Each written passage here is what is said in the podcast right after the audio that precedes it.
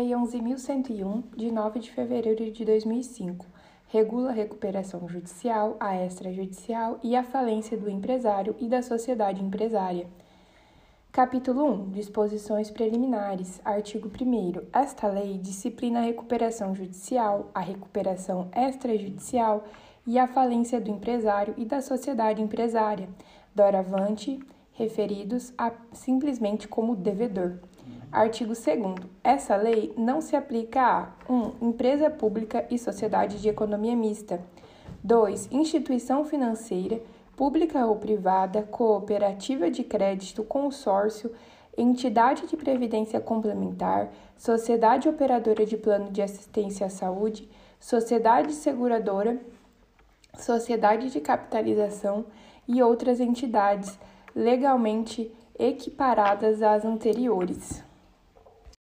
Com relação ao disposto no inciso 2 do artigo 2 que afirma que, é, que esta lei não se aplica à, co à cooperativa de crédito, existe uma regra específica na Lei 6.024 de 74, que prevê que as instituições financeiras e equiparadas, como as cooperativas de crédito, podem sim ir à falência após a liquidação extrajudicial pelo Banco Central.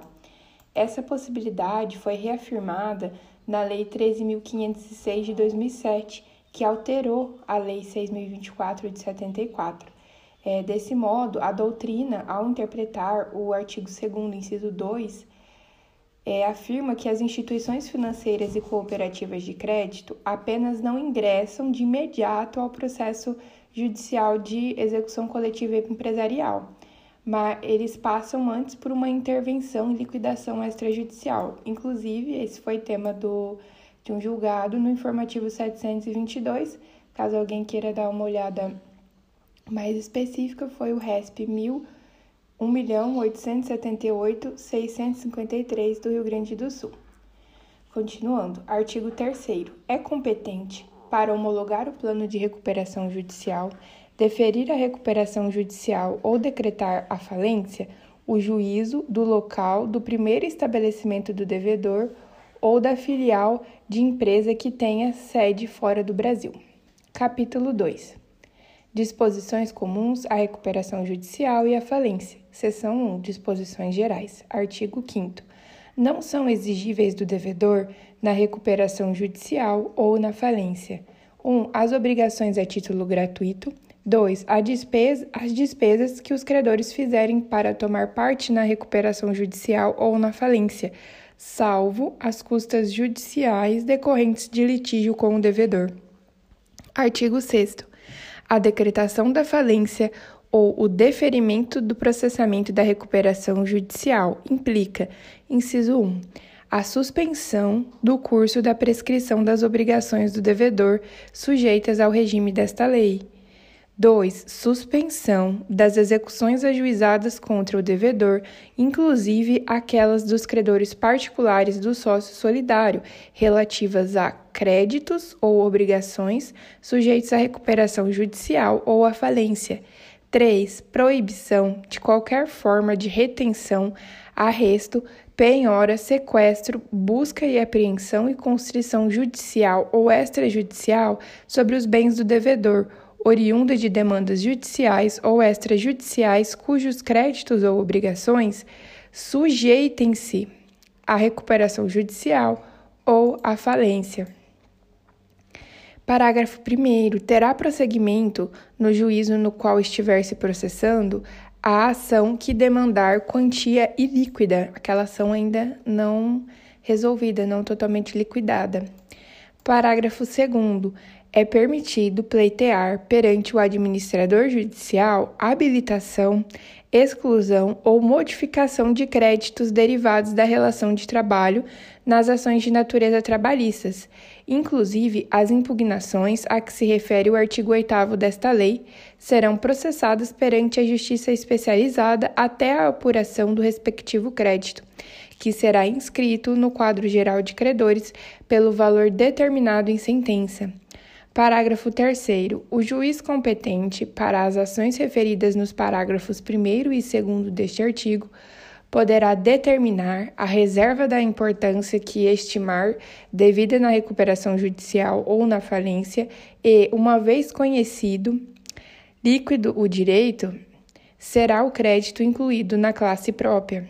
Parágrafo 4 na recuperação judicial, as suspensões e a proibição de que tratam os incisos 1, 2 e 3 do caput deste artigo perdurarão pelo prazo de 180 dias, contado do deferimento do processamento da recuperação, prorrogável por igual período uma única vez em caráter excepcional, desde que o devedor não haja concorrido com a suspensão do lapso temporal. Parágrafo 4A o decurso do prazo previsto no parágrafo 4 deste artigo, sem a deliberação a respeito do plano de recuperação judicial proposto pelo devedor, faculta aos credores a propositura de plano alternativo, na forma dos parágrafos 4, 5, 6 e 7 do artigo 56 desta lei, observando o seguinte Inciso 1. As suspensões e as proibições de que tratam os incisos 1 e 2 e 3 do caput deste artigo não serão aplicáveis caso os credores não caso os credores não apresentem plano alternativo no prazo de 30 dias contado do fim do prazo do fim do prazo previsto no parágrafo 4 deste artigo ou no parágrafo 4 do artigo 56 desta lei. Só relembrando que o, o prazo previsto no parágrafo 4 é de 180 dias. Inciso 2. As suspensões e a proibição de que trata de que tratam os incisos 1, 2 e 3 do caput deste artigo perdurarão por 180 dias, contados do final do prazo referido no parágrafo 4 deste artigo ou da realização da Assembleia Geral de Credores, referida no parágrafo 4 do artigo 56 desta lei, caso os credores apresentem plano alternativo no prazo referido no inciso 1 deste parágrafo ou no prazo referido no parágrafo 4 do artigo 56 desta lei. O disposto, parágrafo 5 o disposto no parágrafo 2 deste artigo aplica-se à recuperação judicial durante o período de suspensão de que trata o parágrafo 4 deste artigo. Importante salientar que essa leitura já é com as alterações incluídas pela Lei 14.112 de 2020. Parágrafo 6 Independentemente da verificação periódica perante os cartórios de distribuição, as ações que venham a ser propostas contra o devedor deverão ser comunicadas ao juízo da falência ou da recuperação judicial. 1. Um, pelo juiz competente, quando do recebimento da petição inicial, pelo devedor imediatamente após a citação. Parágrafo 7. O disposto nos incisos 1, 2 e 3 do caput deste artigo não se aplica aos créditos referidos no parágrafo, nos parágrafos 3 e 4 do artigo 49 desta lei.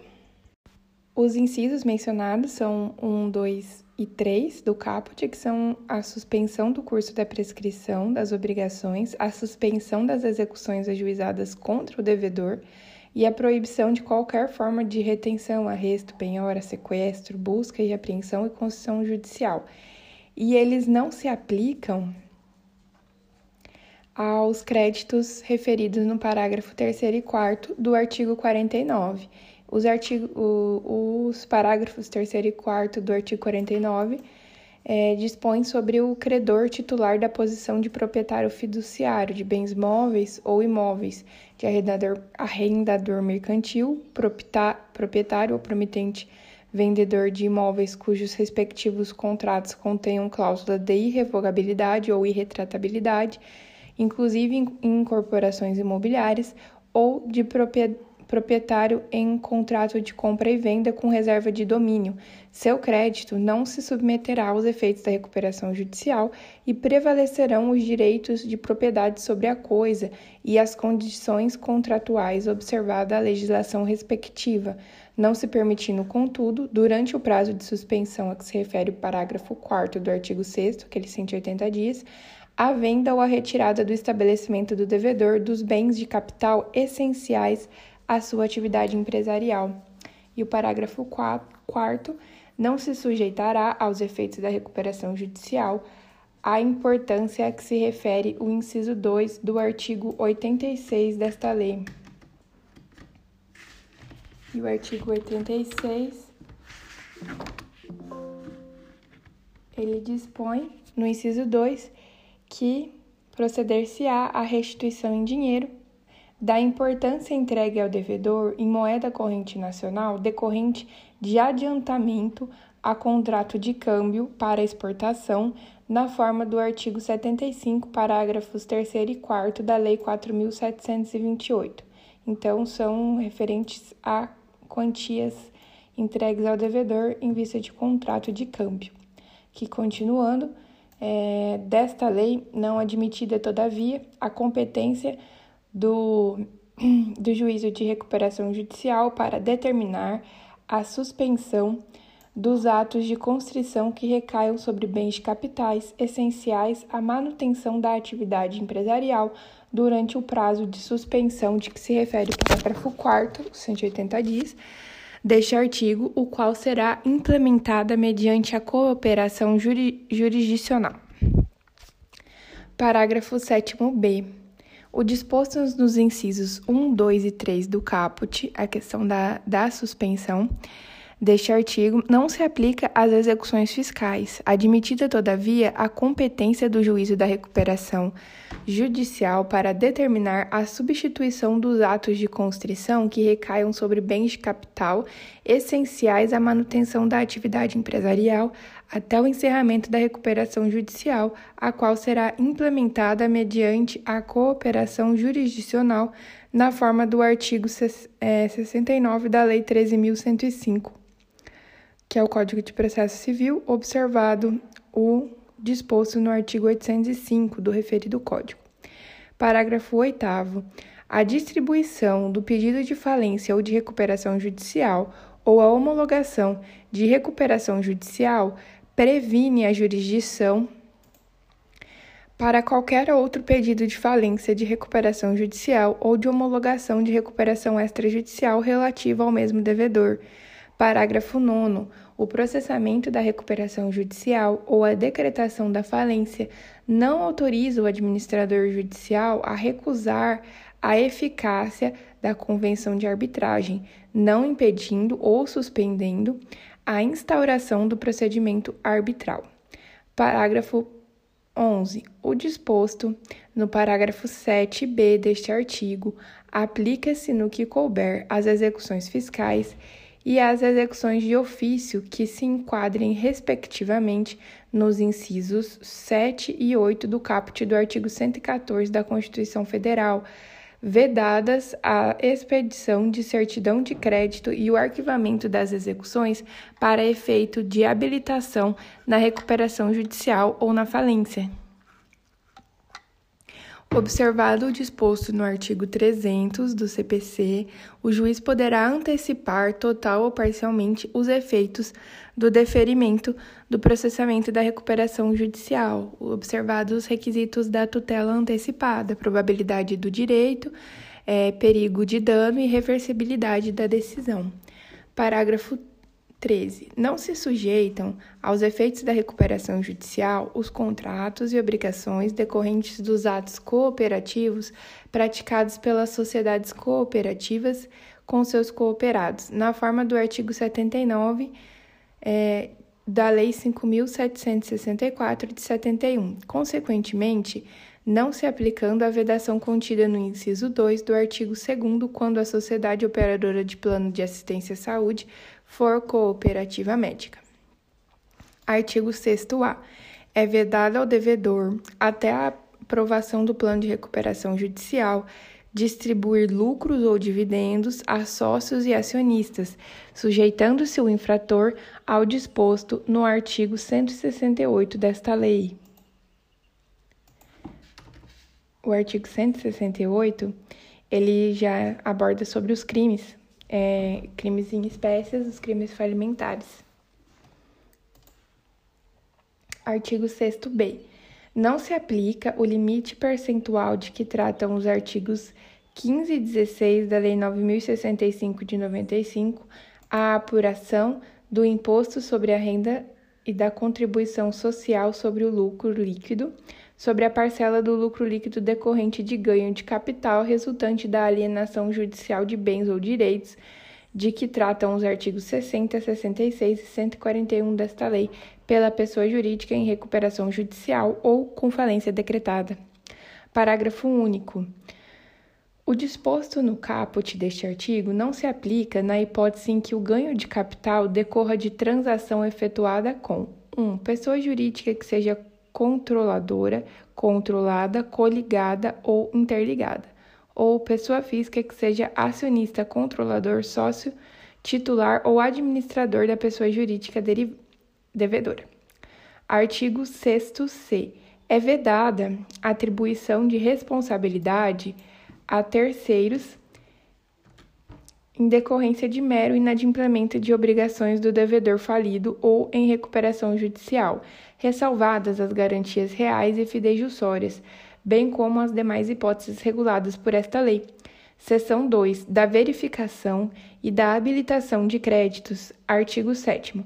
A verificação dos créditos será realizada pelo administrador judicial com base nos livros contábeis e documentos comerciais e fiscais do devedor, e nos documentos que lhe forem apresentados pelos credores, podendo contar com o auxílio de profissionais ou empresas especializadas. Parágrafo 1.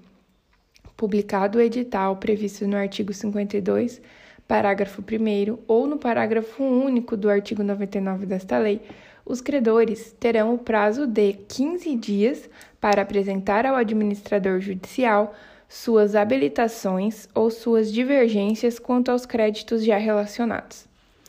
Parágrafo 2. O administrador judicial, com base nas informações e documentos colhidos na forma do caput do parágrafo 1 deste artigo, fará publicar edital contendo a relação de credores no prazo de 45 dias, contado do fim do prazo do parágrafo 1 deste artigo, devendo indicar o local, o horário e o prazo comum em que as pessoas indicadas no artigo 8 desta lei terão acesso aos documentos que fundamentaram a elaboração dessa relação. Artigo 7-A. Na falência, após realizadas as intimações e publicações o é, e publicado o edital conforme previsto, respectivamente nos incisos 13 do caput e no parágrafo 1 do artigo 99 desta lei, o juiz instaurará de ofício para cada fazenda pública credora incidente de classificação de crédito público e determinará a sua intimação eletrônica para que, no prazo de 30 dias, apresente diretamente ao administrador judicial ou em juízo, a depender do momento processual, a relação completa de seus créditos inscritos em dívida ativa, acompanhada dos cálculos da classificação e das informações sobre a situação atual. Interessante mencionar sobre esse artigo que recente decisão do STF decidiu que não é constitucional, que não foi recepcionado pela Constituição a, o artigo do, do CTN que fala que há uma ordem hierárquica para recebimento dos créditos é, fiscais, é, que seria a União teria preferência, depois os estados e por fim os municípios e o Distrito Federal. Então foi declarado que não deve, que não há preferência. Esse artigo não foi recepcionado pela Constituição. Continuando. Parágrafo 2 para efeito do disposto no caput deste artigo, considera-se fazenda pública credora aquela que conste da relação do edital previsto no parágrafo 1 do artigo 99 desta lei, ou que, após a intimação prevista no inciso 13 do caput do artigo 99 desta lei, alegue nos autos, no prazo de 15 dias, possuir crédito contra o falido. Parágrafo 2. Os créditos não, não, definitivamente constituídos, não inscritos em dívida ativa ou com exigibilidade suspensa poderão ser informados em momento posterior. Parágrafo 3. Encerrado o prazo de que trata o caput deste artigo, Inciso 1. O falido, os demais credores e o administrador judicial disporão do prazo de 15 dias para manifestar objeções, limitadamente sobre os cálculos e a classificação para os fins desta lei. 2. A Fazenda Pública, ultrapassado o prazo de que trata o inciso 1 deste parágrafo, será intimada para prestar, no prazo de 10 dias, eventuais esclarecimentos a respeito das manifestações previstas no referido inciso. 2. Os créditos serão objeto de reserva integral até o julgamento definitivo, quando, re... quando rejeitados os argumentos apresentados de acordo com o inciso 2 deste parágrafo. Inciso 4. Os créditos incontroversos, desde que exigíveis, serão imediatamente incluídos no quadro geral de credores, observada sua classificação.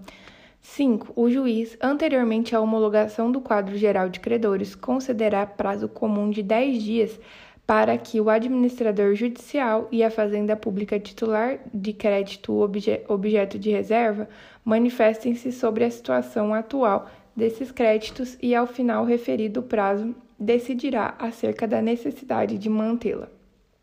Parágrafo 4.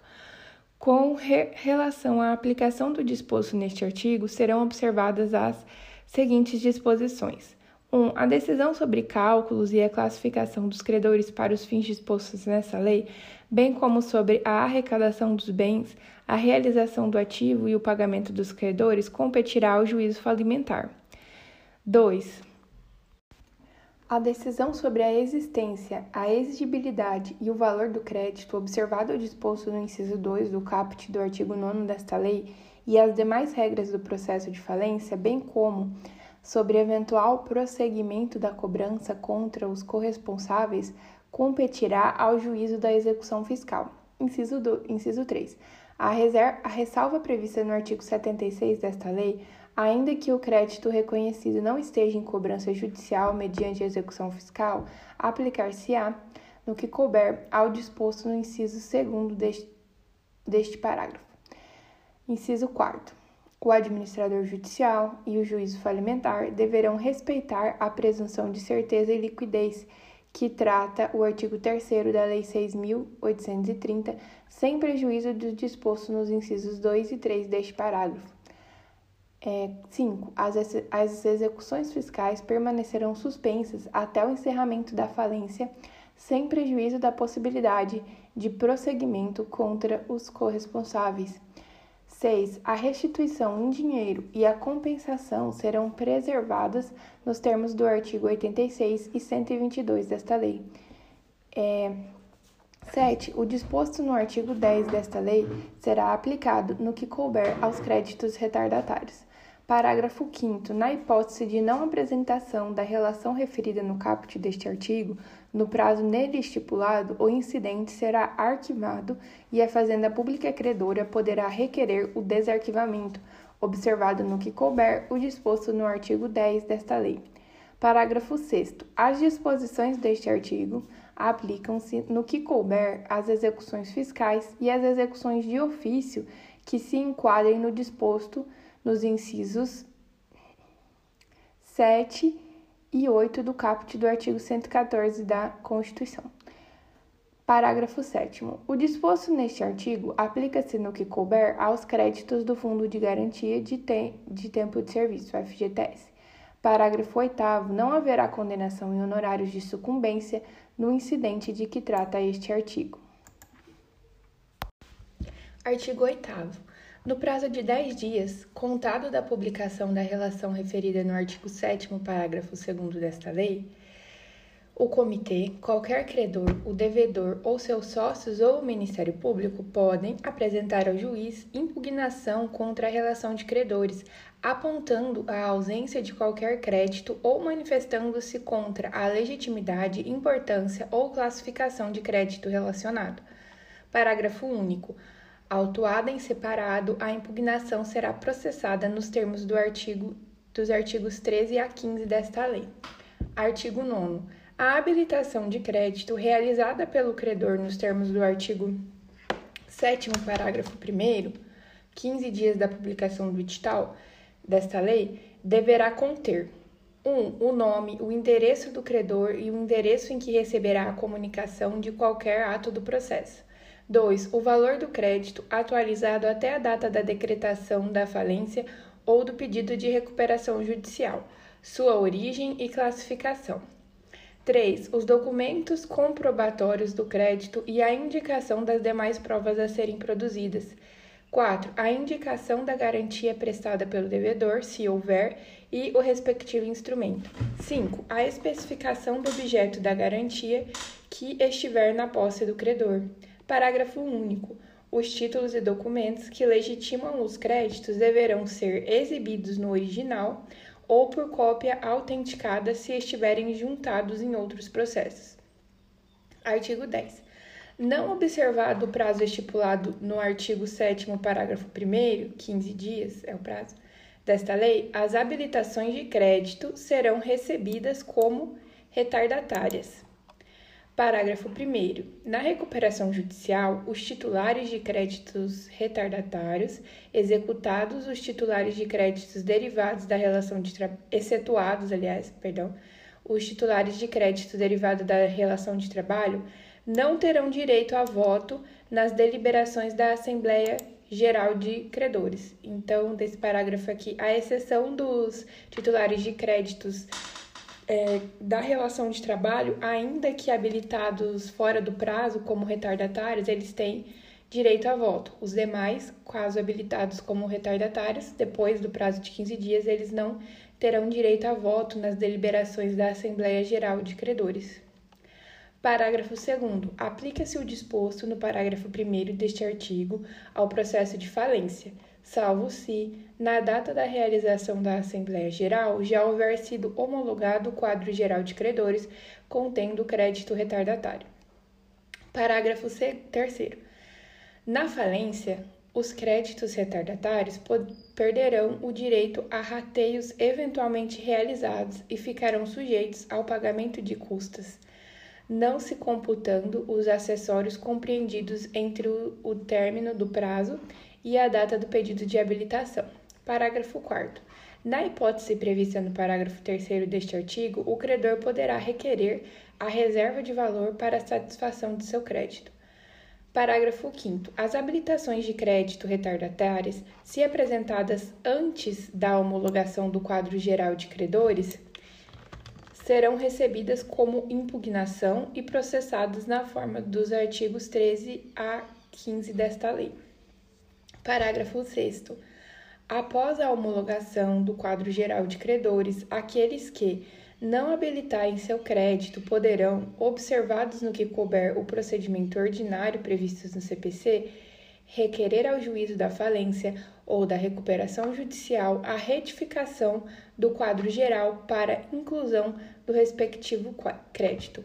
Então, após a, a homologação do quadro geral de credores, vai ser necessário um procedimento normal pelo, pelo rito previsto no CPC para que o, o credor ele insira o seu crédito no quadro geral de credores. Parágrafo 7 o quadro geral de credores será formado com o julgamento das impugnações tempestivas e com as habilitações e as impugnações retardatárias decididas até o momento de sua formação. Parágrafo 8 as habilitações e as impugnações retardatárias acarretarão a reserva do valor para satisfação do crédito discutido. Parágrafo 9. A recuperação judicial poderá ser encerrada ainda que não tenha havido a consolidação definitiva do quadro geral de credores, hipótese em que as ações incidentais de habilitação e de impugnação retardatárias serão redistribuídas ao juízo da recuperação judicial como ações autônomas e observarão o rito comum.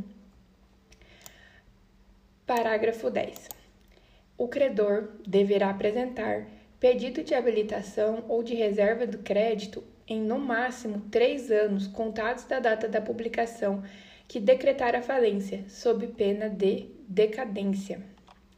Artigo 11. Os credores cujos créditos forem impugnados serão intimados para contestar a impugnação no prazo de cinco dias, juntando os documentos que tiverem e indicando outras provas que reputem necessárias. Artigo 12. Transcorrido o prazo do artigo 11 desta lei, cinco dias, O devedor e o comitê, se houver, serão intimados pelo juiz para se manifestar sobre ela no prazo comum de cinco dias. Parágrafo único. Findo o prazo a que se refere o caput deste artigo, o administrador judicial será intimado pelo juiz para emitir parecer, no prazo também de cinco dias, devendo juntar à sua manifestação o laudo elaborado pelo profissional ou empresa especializada, se for o caso, e todas as informações existentes nos livros fiscais e demais documentos do devedor acerca do crédito constante ou não da relação de credores objeto da impugnação. Artigo 13. A impugnação será dirigida ao juiz por meio de petição instruída com os documentos que tiver o impugnante, a qual indicará as provas consideradas necessárias. Parágrafo único. Cada impugnação será autuada em separado com os documentos a ela relativos, mas terão uma só autuação as diversas impugnações versando sobre o mesmo crédito. Então, com relação às impugnações, em regras, elas são autuadas em separado. Mas, caso elas digam respeito respeito ao mesmo crédito, elas vão ter uma só autuação. Artigo 14. Caso não haja impugnações, o juiz homologará como quadro geral de credores a relação dos credores de que trata o parágrafo 2 do artigo 7, ressalvado o disposto no artigo 7A desta lei.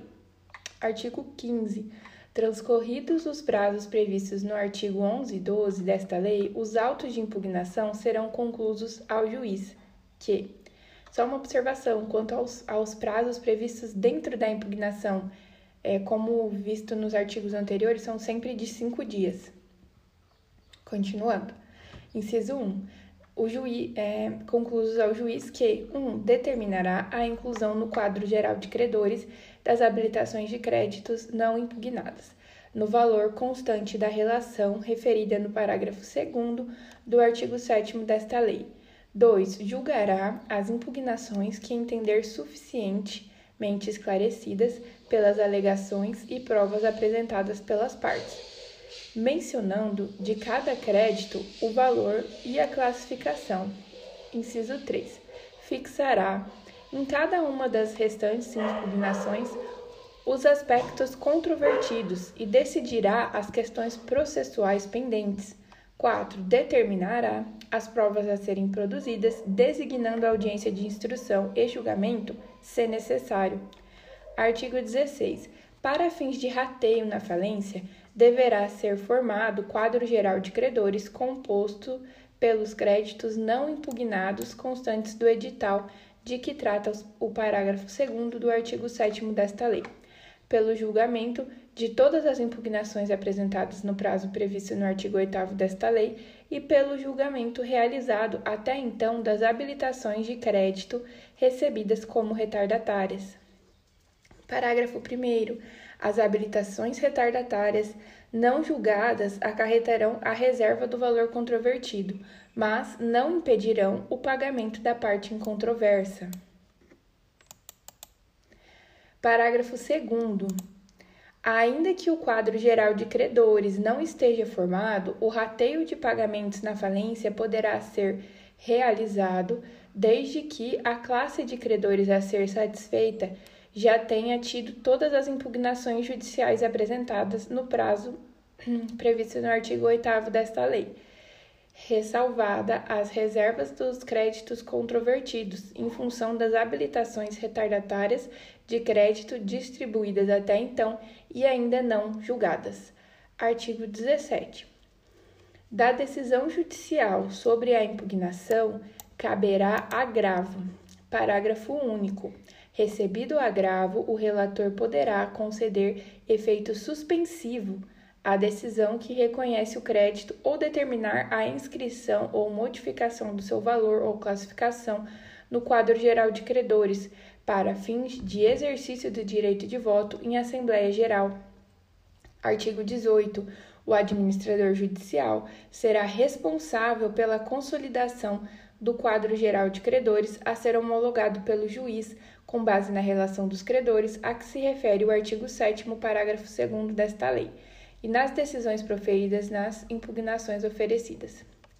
Parágrafo único. O quadro geral assinado pelo juiz e pelo administrador judicial, mencionará a importância e a classificação de cada crédito na data do requerimento, da recuperação judicial ou da decretação da falência.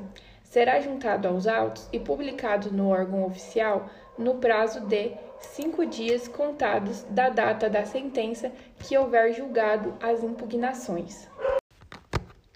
Artigo 19. O administrador judicial, o comitê, qualquer credor ou representante do Ministério Público poderá, até o encerramento da recuperação judicial ou da falência, observado no que couber o procedimento ordinário do CPC, pedir a exclusão, outra classificação ou a retificação de qualquer crédito nos casos de descoberta de falsidade, dolo, simulação, fraude, erro essencial ou ainda documentos ignorados na época do julgamento do crédito ou da inclusão no quadro geral de credores. Parágrafo 1. A ação prevista neste artigo será proposta exclusivamente perante o juiz da recuperação judicial ou da falência, ou, nas hipóteses previstas no artigo 6, parágrafo 1 e 2 desta lei, perante o juízo que tenha originalmente reconhecido o crédito.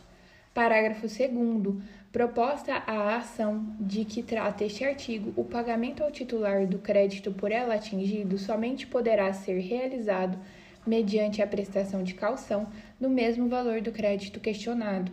Artigo 20. As habilitações dos credores particulares do sócio ilimitadamente responsável processar-se-ão de acordo com as disposições desta Seção. Atenção aqui que essas habilitações dos sócios são referentes aos sócios que são ilimitadamente responsáveis. Então, caso a empresa tenha seja limitada a responsabilidade, não não vai ter essa habilitação dos credores particulares do sócio. Seção 2A, aqui essa seção incluída pela Lei 14.112 de 2020, que incluiu as conciliações e mediações antecedentes ou incidentais ao processo de falência e, de recupera aos processos, aliás, de recuperação judicial.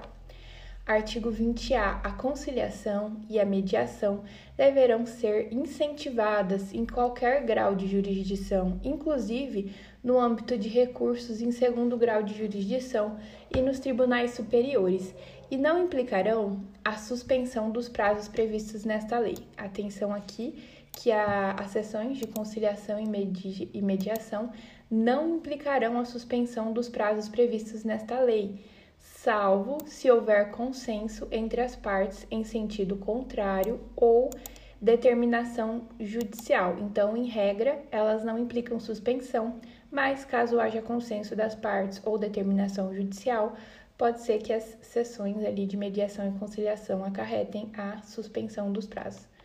Artigo 20b. Serão admitidas conciliações e mediações antecedentes ou incidentais aos processos de recuperação judicial, notadamente 1. Um, nas fases pré-processual e processual de disputa entre os sócios e acionistas, acionistas de sociedade em dificuldade ou em recuperação judicial, bem como nos litígios em que envolverem credores não sujeitos à recuperação judicial, nos termos do dos parágrafos 3 e 4 do artigo 49 desta lei, ou credores extraconcursais. Inciso 2. Em conflitos que envolverem concessionárias ou permissionárias de serviço público em recuperação judicial e órgãos reguladores ou entes públicos municipais, distritais ou estaduais federais Inciso 3. Na hipótese de haver créditos extras concursais contra empresas em recuperação judicial durante o período de vigência de estado de calamidade pública, a fim de permitir a continuidade da prestação de serviços essenciais. 4. Na hipótese de negociação de dívidas e respectivas formas de pagamento entre a empresa em dificuldade e seus credores em caráter antecedente ao juizamento do pedido de recuperação judicial. Parágrafo 1. Na hipótese do inciso 4 do caput deste artigo, será facultado às empresas em dificuldades que preencham os requisitos legais para requerer recuperação judicial obter tutela de urgência é, cautelar nos termos do artigo 305 do CPC, a fim de que sejam suspensas as execuções contra elas propostas pelo prazo de até 60 dias para a tentativa de composição com seus credores em procedimento de mediação ou conciliação já instaurado perante o Centro Judiciário de Solução de Conflitos de Cidadania, SEJUSC, do tribunal competente ou da Câmara especializada, observados no que couber os artigos é, 16 e 17 do, da Lei 13.140 de 2015. Parágrafo 2. São vedadas a conciliação e a mediação sobre a natureza jurídica e a classificação de créditos, bem como sobre critérios de votação em Assembleia Geral de Credores. Parágrafo 3. Se houver pedido de recuperação judicial ou extrajudicial, observados os critérios desta lei, o período de suspensão previsto no parágrafo 1 deste artigo será deduzido do período de suspensão previstos no artigo 6 desta lei. Artigo 20c. O acordo obtido por meio de conciliação ou de mediação com fundamento nesta seção deverá ser homologado pelo juiz competente, conforme o disposto no artigo 3 desta lei. Parágrafo único. Requerida recuperação judicial ou extrajudicial em até 360 dias contados do acordo firmado durante o período de conciliação ou mediação pré-processual, o credor terá reconstituído seu direito, seus direitos e garantias nas condições originalmente contratadas, deduzidos os valores eventualmente pagos e ressalvados os atos validamente praticados no âmbito dos procedimentos previstos nesta seção. Artigo 20d. As sessões de conciliação e mediação de que trata esta sessão poderão ser realizadas por meio virtual, desde que o sejusca do tribunal competente ou a Câmara especializada responsável disponham de meios para sua realização. Seção 3 do Administrador Judicial e do Comitê de Credores. Artigo 21. O administrador judicial será profissional idôneo, preferencialmente advogado, economista, administrador de empresas ou contador, ou pessoa jurídica especializada. Parágrafo único.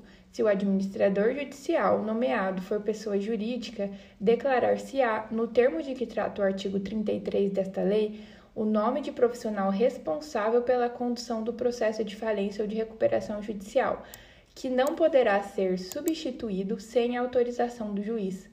Artigo 22. Ao administrador judicial compete sobre a fiscalização do juiz e do comitê, além de outros deveres que esta lei lhe impõe.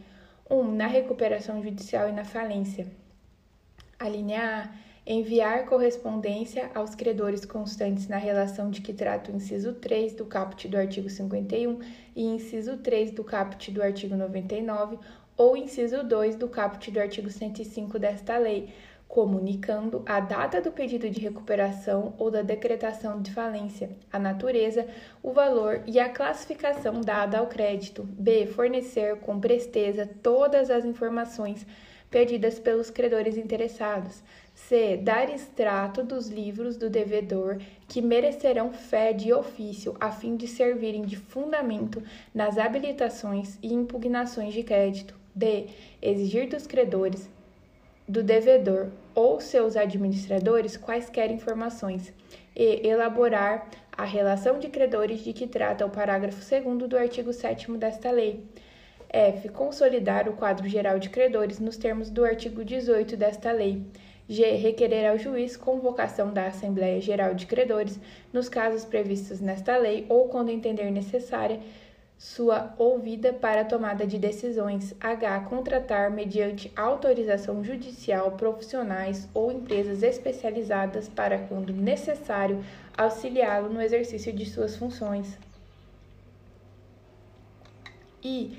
Manifestar-se nos casos previstos nesta lei. J. Estimular, sempre que possível, a conciliação, a mediação e outros métodos alternativos de solução de conflitos relacionados à recuperação judicial e à falência, respeitados os direitos de terceiros na forma do parágrafo terceiro do Código de Processo Civil. K. Manter endereço eletrônico na internet com informações atualizadas sobre o processo de falência e de recuperação judicial, com a opção de consulta às peças principais do processo, salvo decisão judicial no sentido contrário. L. Manter endereço eletrônico específico para o recebimento de pedidos de habilitação ou a apresentação de divergências, ambos em âmbito administrativo, com modelos que poderão ser utilizados pelos credores, salvo decisão judicial em sentido contrário. M. Providenciar, no prazo de 15 dias, as respostas aos ofícios e às solicitações enviadas por outros juízos e órgãos públicos em, sem necessidade de prévia deliberação do juízo. Inciso 2. Na recuperação judicial, ainda sobre as competências do administrador judicial. A linha A compete ao administrador judicial na recuperação judicial fiscalizar as atividades do devedor e o cumprimento do plano de recuperação judicial. B. Requerer a falência no caso de descumprimento de obrigações assumidas no plano de recuperação. C. Apresentar ao juiz para juntada nos, aos autos relatório mensal das atividades do devedor, fiscalizando a veracidade e a conformidade das informações prestadas pelo devedor. D. Apresentar o relatório sobre a execução do plano de recuperação de que trata o inciso 2 do caput do artigo 63 desta lei. E. Fiscalizar o decurso das tratativas e a regularidade das negociações entre devedor e credores F. Assegurar que devedor e credores não adotem expedientes dilatórios, inúteis ou, em geral, prejudiciais ao regular andamento das negociações. G. Assegurar que as negociações realizadas entre devedor e credores sejam regidas pelos termos convencionados entre os interessados ou, na falta de acordo, pelas regras propostas pelo administrador judicial e homologadas pelo juiz, observado o princípio da boa-fé para a solução construtiva de consensos que acarretem maior efetividade econômico-financeira e proveito social para os agentes econômicos envolvidos. H apresentar para juntada aos autos e publicar no endereço eletrônico específico relatório mensal das atividades do devedor e relatório sobre o plano de recuperação judicial no prazo de até 15 dias contado da apresentação do plano, fiscalizando a veracidade e a conformidade das informações prestadas pelo devedor, além de informar eventual ocorrência das condutas previstas no artigo 64 desta lei. Na falência, a avisar pelo órgão oficial o lugar, a hora em que diariamente os credores terão à sua disposição os livros e documentos do falido. B. Examinar a escrituração do devedor. C. Relacionar os processos e assumir a representação judicial e extrajudicial, incluídos os processos arbitrais da massa falida. D. Receber e abrir a correspondência dirigida ao devedor, entregando a ele o que não for assunto de interesse da massa.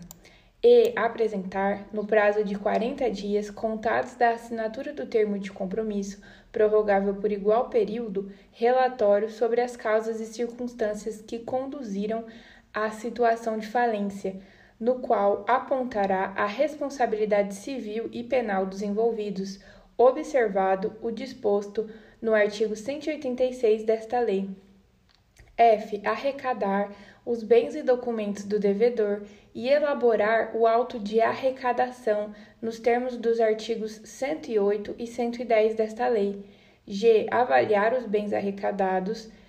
H. Contratar avaliadores e, de preferência, oficiais, mediante autorização judicial para a avaliação dos bens, caso entenda não ter condições técnicas para a tarefa, e praticar os atos necessários à realização do ativo e ao pagamento dos credores. J. Proceder à venda de todos os bens da massa falida no prazo máximo de 180 dias, contados da data da juntada do auto de arrecadação, sob pena de destituição, salvo por impossibilidade fundamentada reconhecida por decisão judicial. L. Praticar todos os atos conservatórios de direitos e ações diligenciar a cobrança de dívidas e dar a respectiva quitação. M. Remir em benefício da massa e mediante autorização judicial bens apenhados, penhorados ou legalmente retidos. N. Apresentar a massa falida em juízo, contratando, se necessário, advogado, cujos honorários serão previamente ajustados e aprovados pelo Comitê de Credores. O. Requerer todas as medidas e diligências que forem necessárias para o cumprimento desta lei, a proteção da massa ou a eficiência da administração. P. Apresentar ao juiz, para juntada aos autos até o décimo dia do mês seguinte do vencido, conta demonstrativa da administração que especifique com clareza a receita e a despesa, que entregar a seu substituto todos os bens e documentos da massa em seu poder sob pena de responsabilidade. R. Prestar contas ao final do processo quando for substituído, destituído ou renunciar ao cargo. S. Arrecadar os valores dos depósitos realizados em processos administrativos ou judiciais nos quais o falido figure como parte, oriundos de penhoras, de bloqueios, de apreensões, de leilões, de alienação judicial e de outras hipóteses de constrição judicial, ressalvado o disposto na lei, nas leis 9.703 de 98, 12.099 de 2009 e na Lei Complementar 151 de 2005. Parágrafo 1. As remunerações dos auxiliares do administrador serão fixadas pelo juiz, que considerará a complexidade dos trabalhos a serem executados e os valores praticados no mercado para o desempenho de atividades semelhantes Parágrafo 2. Na hipótese da alínea D do inciso 1 do caput deste artigo, se houver recusa, o juiz, a requerimento do administrador judicial, intimará aquelas pessoas para que compareçam à sede do juízo sob pena de desobediência, oportunidade em que as interrogará na presença do administrador judicial, tomando seus depoimentos por escrito. Parágrafo 3.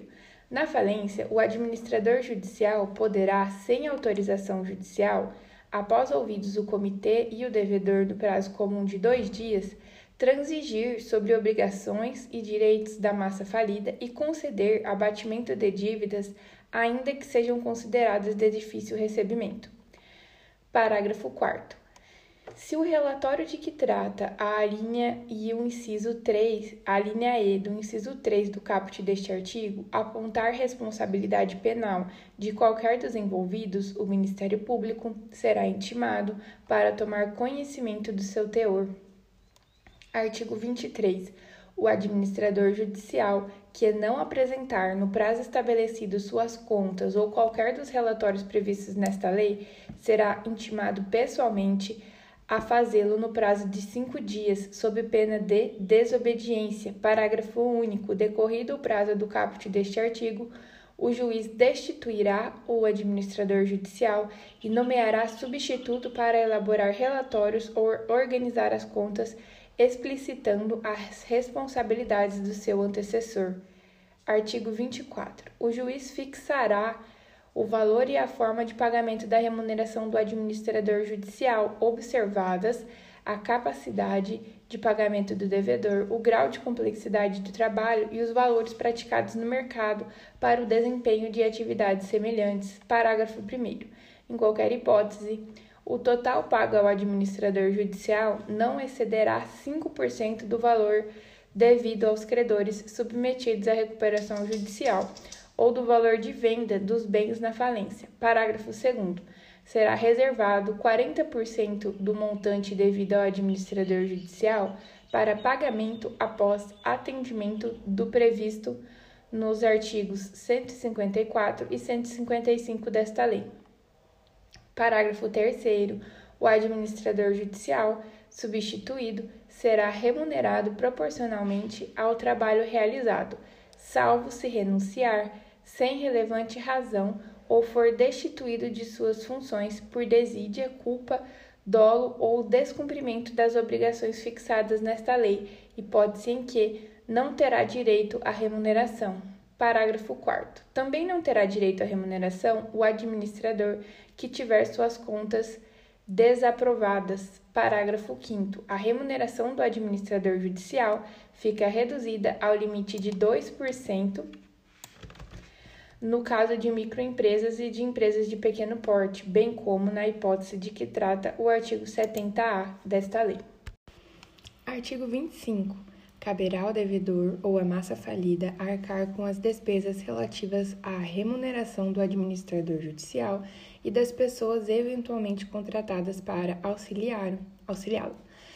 Artigo 26. O Comitê de Credores será constituído por deliberação de qualquer das classes de credores na Assembleia Geral e terá a seguinte composição: um representante indicado pela classe de credores trabalhistas com dois suplentes, um representante indicado pela classe de credores com direitos reais de garantias ou privilégios especiais com dois suplentes, um representante indicado pela classe de credores quirografários e com privilégios gerais com dois suplentes um representante indicado pela classe de credores representantes de microempresas e empresas de pequeno porte, com dois suplentes. Parágrafo 1. A falta de indicação de representante por quaisquer das classes não prejudicará a constituição do comitê, que poderá funcionar com um número inferior ao previsto no caput deste artigo. Parágrafo 2 o juiz determinará, mediante requerimento subscrito por credores que representem a maioria dos créditos de uma classe, independentemente da realização de assembleia. 1. Um, a nomeação do representante e dos suplentes da respectiva classe ainda não representada no comitê, ou 2. A substituição do representante ou dos suplentes da respectiva classe. Parágrafo 3 caberá aos próprios membros do comitê indicar entre eles quem irá presidi-lo.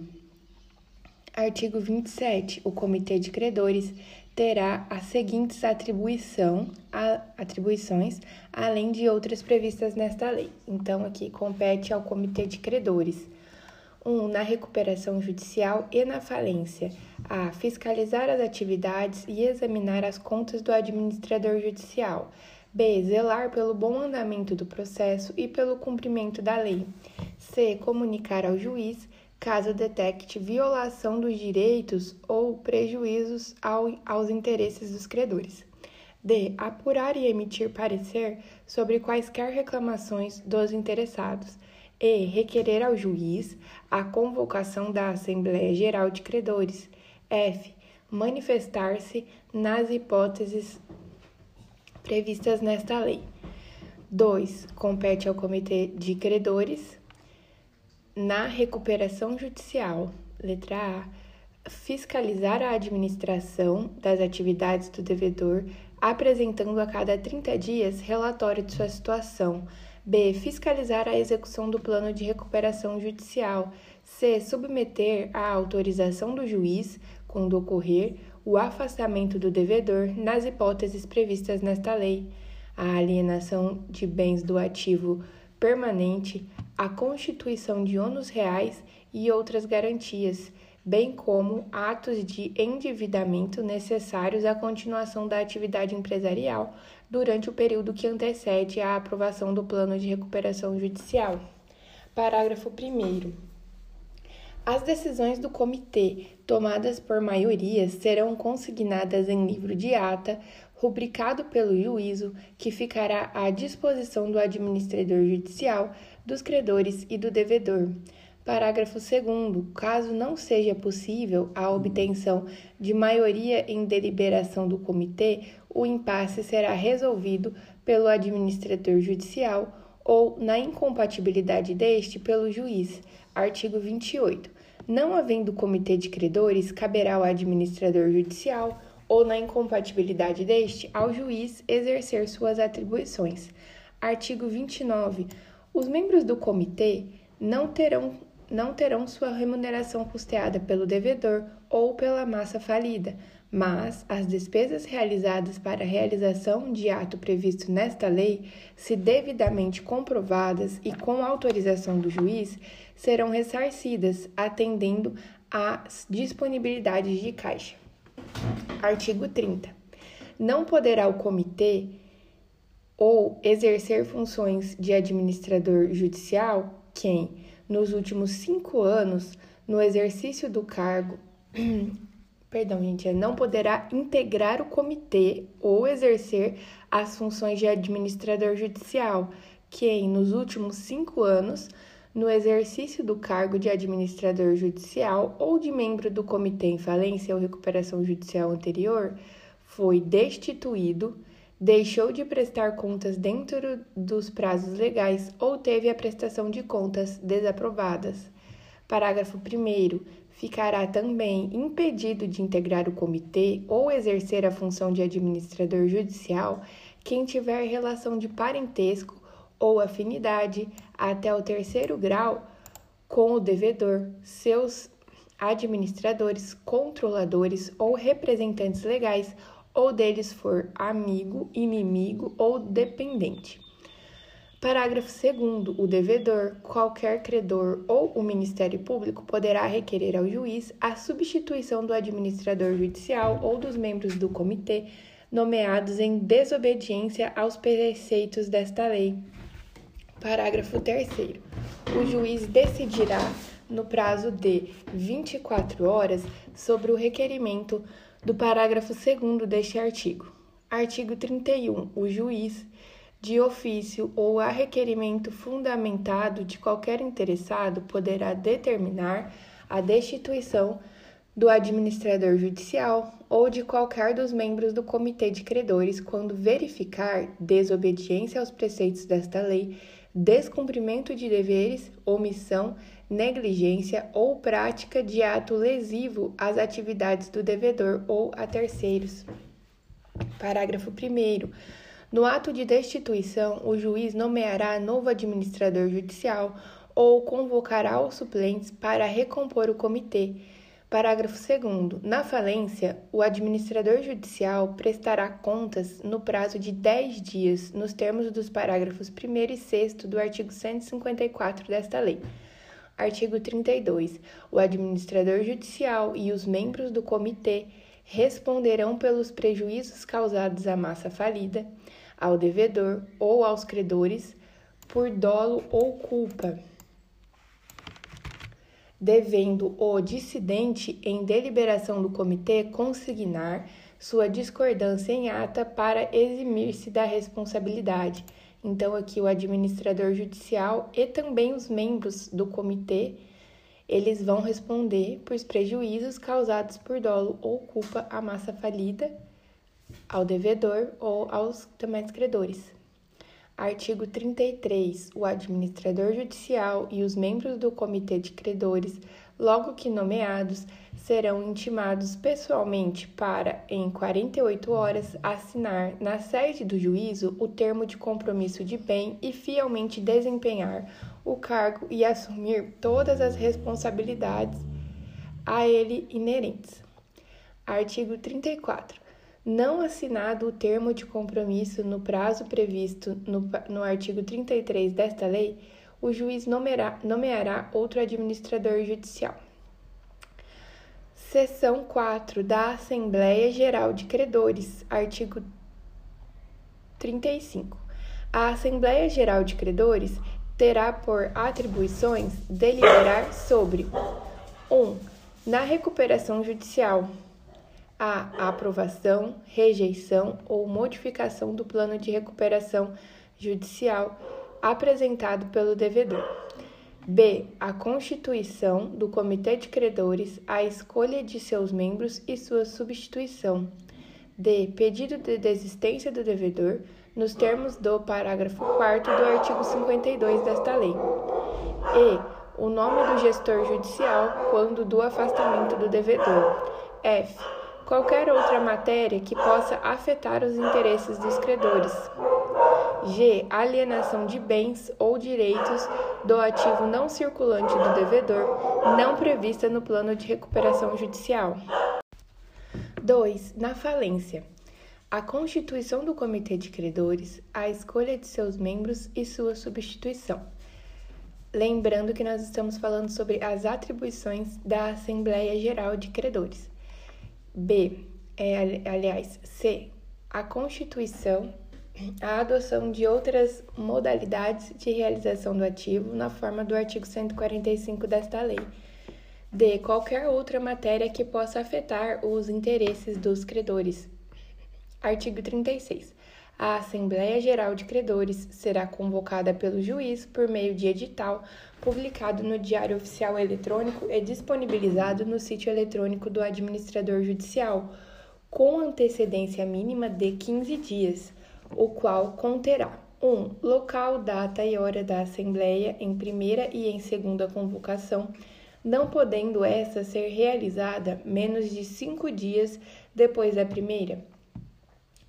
2. A ordem do dia. 3. Local onde os credores poderão, se for o caso, obter cópia do plano de recuperação judicial a ser submetido à deliberação da Assembleia. Parágrafo 1. Cópia do aviso de convocação da Assembleia deverá ser afixada de forma ostensiva na sede e filiais do devedor Parágrafo 2. Além dos casos expressamente previstos nesta lei, credores que representem no mínimo 25% do valor total dos créditos de uma determinada classe poderão requerer ao juiz a convocação de Assembleia Geral. Parágrafo 3. As despesas com a convocação e a realização da Assembleia Geral correm por conta do devedor ou da massa falida, salvo se convocada em virtude de requerimento do Comitê de Credores ou na hipótese do parágrafo 2 deste artigo. Artigo 37. A Assembleia Geral será presidida pelo administrador judicial, que designará um secretário dentre os credores presentes. Parágrafo 1. Nas deliberações sobre o afastamento do administrador judicial, ou em outras em que haja incompatibilidade deste, a Assembleia será presidida pelo credor presente que seja titular do maior crédito. Parágrafo 2. A Assembleia instalar-se-á em primeira convocação com a presença de credores titulares de mais da metade dos créditos de cada classe computados pelo valor e, em segunda convocação, com qualquer número. Parágrafo 3. Para participar da Assembleia, cada credor deverá assinar a lista de presença que será encerrada no momento da instalação. Parágrafo 4. O credor poderá ser representado na Assembleia Geral, de, eh, na Assembleia Geral por mandatário ou representante legal, desde que entregue ao administrador judicial até 24 horas antes da data prevista no aviso de convocação documento hábil que comprove seus poderes ou a indicação das folhas dos autos do processo em que se encontra o documento. Parágrafo 5. Os sindicatos de trabalhadores poderão representar seus associados titulares de créditos derivados da legislação do trabalho ou decorrentes de acidente de trabalho que não comparecerem pessoalmente ou por procurador à Assembleia. Parágrafo 6. Para exercer a prerrogativa prevista no parágrafo 5 deste artigo, o sindicato deverá 1. Um, apresentar ao administrador judicial, em até 10 dias antes da Assembleia, a relação dos associados que pretende representar e o trabalhador que conste da relação de mais de um sindicato deverá esclarecer em até 24 horas antes da Assembleia qual sindicato o representa, sob pena de não ser representado em Assembleia por nenhum deles. Parágrafo 7. Do ocorrido na Assembleia, lavrar-se-á a ata que, com, que conterá o nome dos presentes e as assinaturas do presidente, do devedor e de dois membros de cada uma das classes votantes e que será entregue ao juiz juntamente com a lista de presença no prazo de 48 horas. Artigo 38. O voto do credor será proporcional ao valor de seu crédito, ressalvado nas deliberações sobre o plano de recuperação judicial o disposto no parágrafo 2 do artigo 45 desta lei. Parágrafo único. Na recuperação judicial, para fins exclusivos de votação em Assembleia Geral, o crédito em moeda estrangeira será convertido para moeda nacional pelo câmbio da véspera da data de realização da Assembleia. Artigo 39 terão direito a voto na Assembleia Geral as pessoas arroladas no quadro geral de credores ou, na sua falta, na relação de credores apresentada pelo administrador judicial na forma do artigo 7 parágrafo 2 desta lei. Ou ainda, na falta desta, na relação apresentada pelo próprio devedor nos termos do artigo 51, incisos 3 e 4 do caput, 99, inciso 3 ou do caput ou 105, inciso 2 do caput desta lei, acrescidas, em qualquer caso, das que estejam habilitadas na data da realização da Assembleia ou que tenham créditos admitidos ou alterados por decisão judicial, inclusive as que tenham obtido reserva de importâncias, observado o disposto nos parágrafos 1 e 2 do artigo 10 desta lei. Parágrafo 1. Não terão direito a voto e não serão considerados para fins de verificação do quórum de instalação e de deliberação os titulares de créditos excetuados na forma dos parágrafos 3 e 4 do artigo 49 desta lei. Parágrafo 2. As deliberações da Assembleia Geral não serão invalidadas em razão de posterior decisão judicial acerca da existência, quantificação ou classificação de créditos. Parágrafo 3. No caso de posterior invalidação de deliberação da Assembleia, ficam resguardados os direitos de terceiros de boa-fé, respondendo os credores que aprovarem a deliberação pelos prejuízos comprovados causados por dolo ou culpa. Parágrafo 4.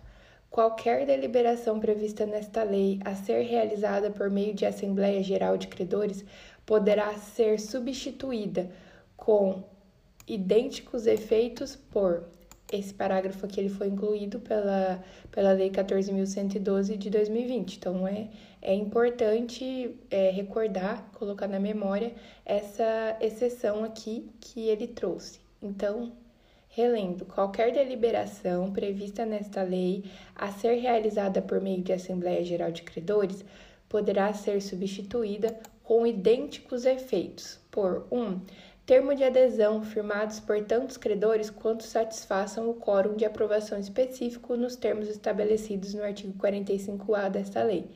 2. Votação realizada por meio de sistema eletrônico que reproduza as condições de tomada de voto da Assembleia Geral de Credores ou 3. Outro mecanismo reputado suficientemente seguro pelo juiz.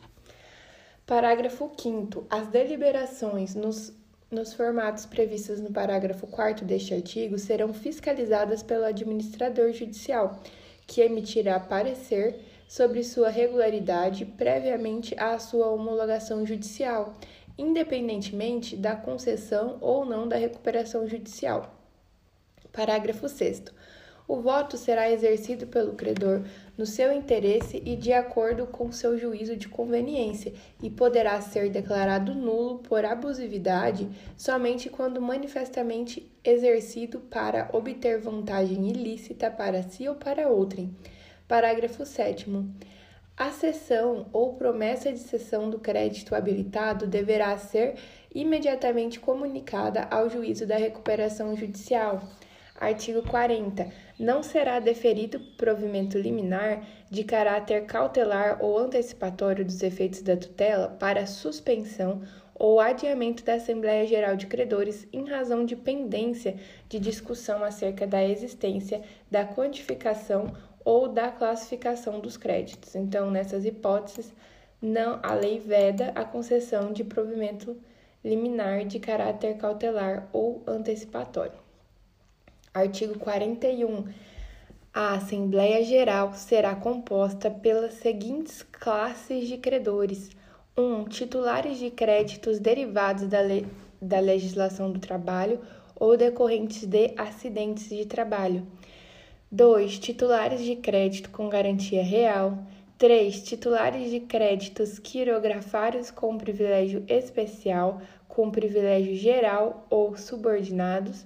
4. Titulares de créditos enquadrados como microempresa ou empresa de pequeno porte.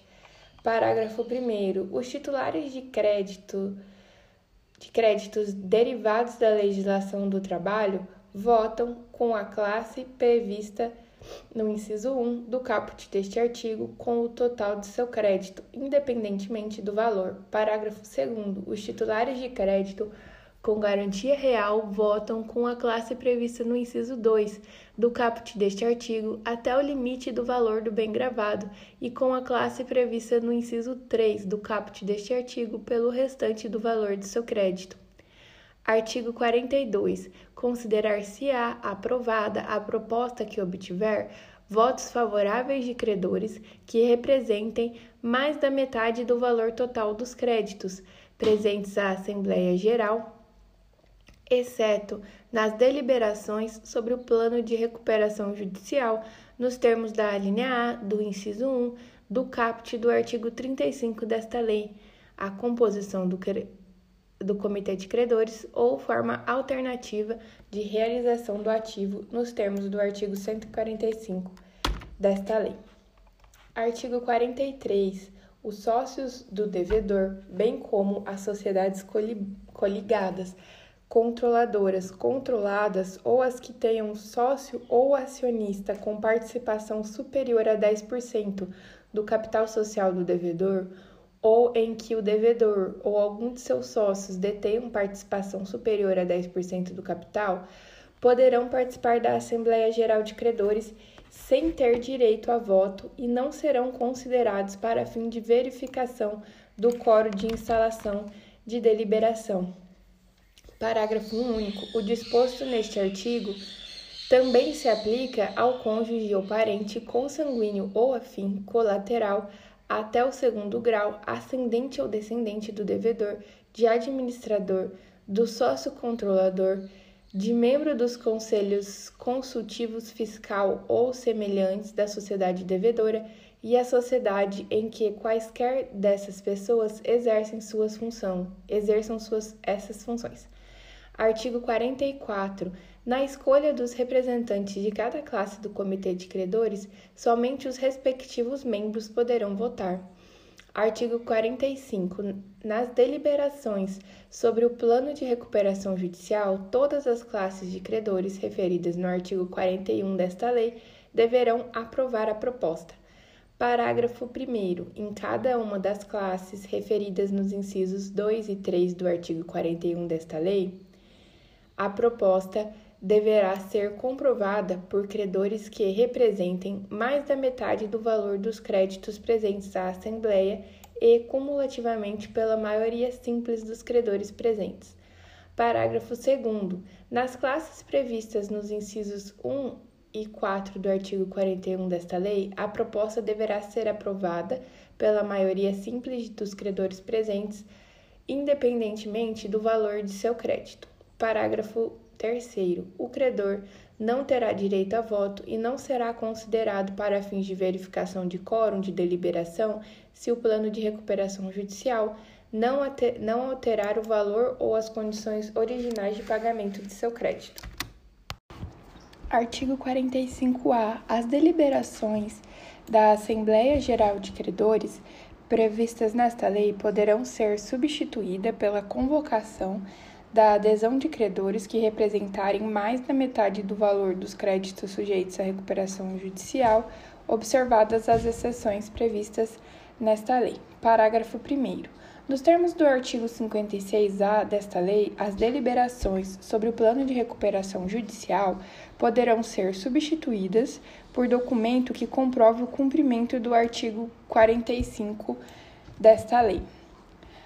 Parágrafo 2. As deliberações sobre a constituição do Comitê de Credores poderão ser substituídas por documento que comprove a adesão da maioria dos créditos de cada conjunto de credores previstos no artigo 26 desta lei. Parágrafo 3. As deliberações sobre forma alternativa de realização do ativo na falência, nos termos do artigo 145 desta lei, poderão ser substituídas por documento que comprove a adesão de credores que representem dois terços dos créditos. Parágrafo 4. As deliberações no formato previsto neste artigo serão fiscalizadas pelo administrador judicial, que emitirá parecer sobre sua regularidade com oitiva do Ministério Público, previamente à sua homologação judicial, independentemente da concessão ou não da recuperação judicial. Artigo 46. A aprovação de forma alternativa de realização do ativo na falência prevista no artigo 145 desta lei dependerá do voto favorável dos credores, que representem dois terços dos créditos presentes à Assembleia. Capítulo 3 da Recuperação Judicial, Seção 1 Disposições Gerais, artigo 47. A recuperação judicial tem por objeto viabilizar a superação da situação de crise econômica financeira do devedor, a fim de permitir a manutenção da fonte produtora, do emprego dos trabalhadores e dos interesses dos credores, promovendo assim a preservação da empresa, sua função social e o estímulo à atividade econômica. Artigo 48. Poderá requerer recuperação judicial o devedor que, no momento do pedido, exerça regularmente suas atividades há mais de dois anos e que atenda aos seguintes requisitos cumulativamente: 1. Um, não ser falido e, se o foi, estejam declaradas extintas por sentença transitada em julgado as responsabilidades daí decorrentes. 2. Não ter, há menos de cinco anos, obtido concessão de recuperação judicial. 3. Não ter, há menos de cinco anos, obtido concessão de recuperação judicial com base no plano espe especial de que trata a seção 5 deste capítulo. 4. Não ter sido condenado ou não ter como administrador ou sócio controlador pessoa condenada por qualquer dos crimes previstos nesta lei. Parágrafo 1. A recuperação judicial também poderá ser requerida pelo cônjuge sobrevivente, herdeiros do devedor, inventariante ou sócio remanescente. Parágrafo 2. No caso de exercício de atividade rural por pessoa jurídica, admite-se a comprovação do prazo estabelecido no caput deste artigo por meio de escrituração contábil fiscal ou por meio de obrigação legal de registros contábeis que venha a, se, a substituir a ECF entregue tempestivamente. Parágrafo 3.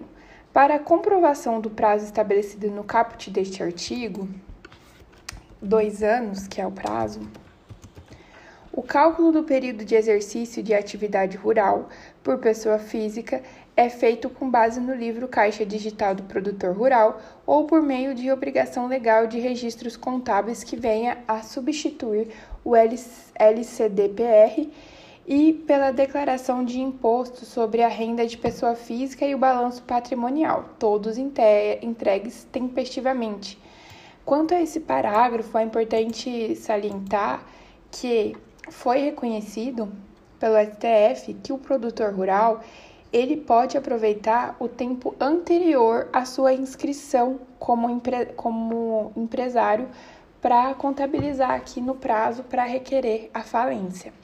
Continuando, Parágrafo 4. Para efeito do disposto no parágrafo 3 desse artigo, no que diz respeito ao período em que não for exigível a entrega do LCD-PR, admitir-se-á a entrega do livro caixa utilizado para a elaboração da DIRF.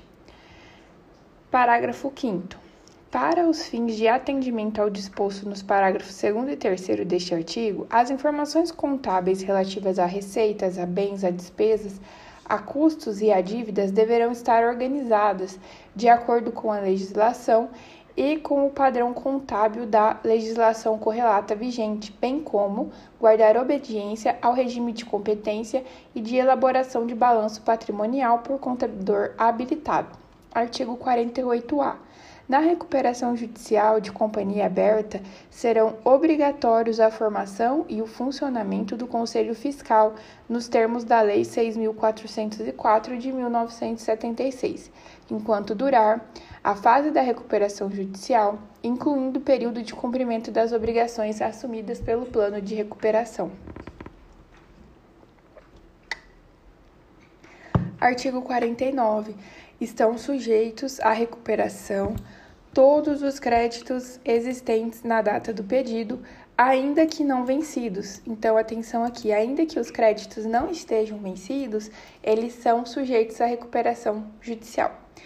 Parágrafo 1. Os credores do devedor em recuperação judicial conservam seus direitos e privilégios contra os co-obrigados, fiadores e obrigados de regresso, Parágrafo 2.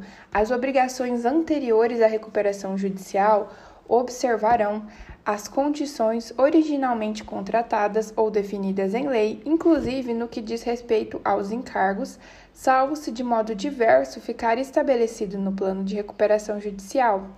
Parágrafo 3.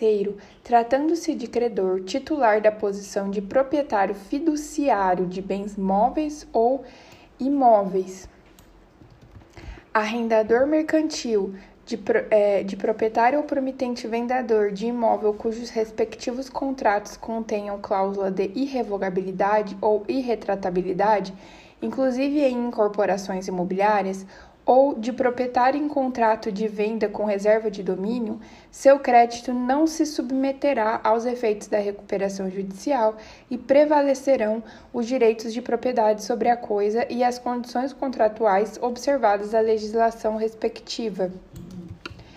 Não se permitindo, contudo, durante o, durante o prazo de suspensão a que se refere o parágrafo 6 ao parágrafo 4 do artigo 6 desta lei, a venda ou a retirada do estabelecimento do devedor dos bens de capital essenciais à sua atividade empresarial.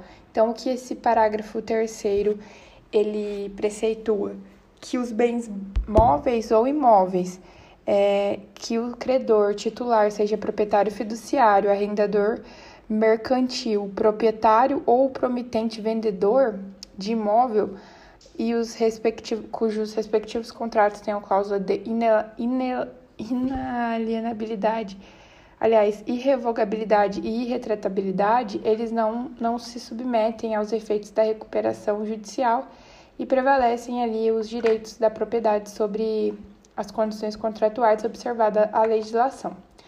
Parágrafo 4 não se, sujeita, não se sujeitará aos efeitos da recuperação judicial a importância a que se refere o inciso 2 do artigo 86 desta lei. A importância a que se refere o artigo mencionado, 86, inciso 2, dispõe a importância entregue ao devedor em moeda corrente nacional decorrente de adiantamento a contrato de câmbio para exportação na forma dos artigos 75, parágrafos 3 e 4 da Lei 4.728 desde que o prazo total da operação, inclusive eventuais prorrogações, não exceda o previsto nas normas específicas da autoridade competente. Continuando. Parágrafo 5. Tratando-se de crédito garantido por penhor sobre títulos de crédito, direitos creditórios, alienações financeiras ou, valor, ou valores mobiliários, poderão ser substituídas ou renovadas as garantias liquidadas ou vencidas durante a recuperação judicial. E, enquanto não renovadas ou substituídas, o valor eventualmente recebido em pagamento das garantias permanecerá em conta vinculada durante o período de suspensão de que trata o parágrafo 4 do artigo 6 desta lei. Parágrafo 6.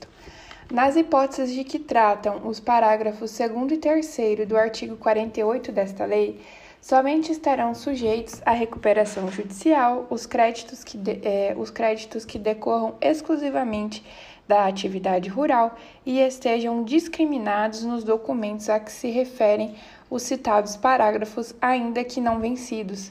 Parágrafo 7. Não se sujeitarão aos efeitos da recuperação judicial os recursos controlados e abrangidos nos termos do artigo 14 e 21 da Lei 4.829 é, de 65. Parágrafo 8. Estão sujeitos à recuperação judicial os recursos de que tratam o parágrafo 7 deste artigo que não tenham sido objeto de renegociação entre o devedor e a instituição financeira antes do pedido de recuperação judicial na forma de ato do Poder Executivo. Parágrafo 9.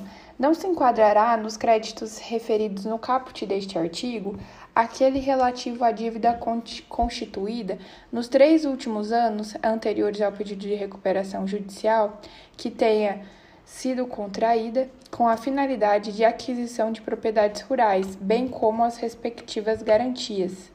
Artigo 50. Constituem meios de recuperação judicial, observada a legislação pertinente a cada caso, dentre outros: 1. Um, a concessão de prazos e condições especiais para o pagamento das obrigações vencidas ou vincendas.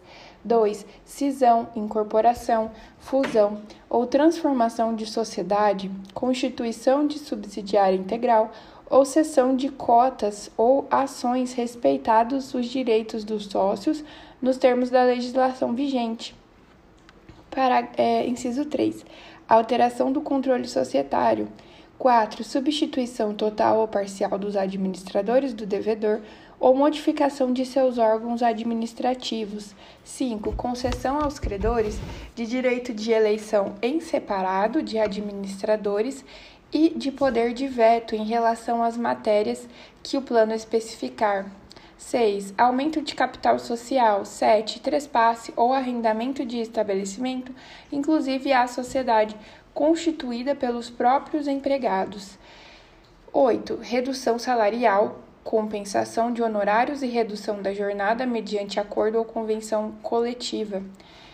É, 9. Dação em pagamento ou novação de dívidas do passivo com ou sem constituição de garantia própria ou de terceiro. 10. Constituição de sociedade de credores. 11. Venda parcial dos bens. 12. Equalização de encargos financeiros relativos a débitos de qualquer natureza, tendo como termo inicial a data da distribuição do pedido de recuperação judicial, aplicando-se inclusive aos contratos de crédito rural, sem prejuízo o disposto em legislação específica. 13. O usufruto da empresa. 14. Administração compartilhada. Lembrando que estamos falando sobre as modalidades de, de recuperação judicial, quais o que pode ser alterado, o que pode ser feito no âmbito da recuperação judicial. É, emissão de valores mobiliários. 16. Constituição de sociedade de propósito específico para adjudicar em pagamento dos créditos os ativos do devedor. 17. Conversão de dívida em capital social. 18. Venda integral da vendedora da devedora, desde que garantidos aos credores não submetidos ou não aderentes condições no mínimo equivalentes às que teriam na falência, hipótese em que, para todos os fins, considerada a unidade produtiva isolada. Parágrafo 1. Na alienação de bem objeto de garantia real, a supressão da garantia ou sua substituição somente serão admitidas mediante a aprovação expressa do credor titular da respectiva garantia. Parágrafo 2.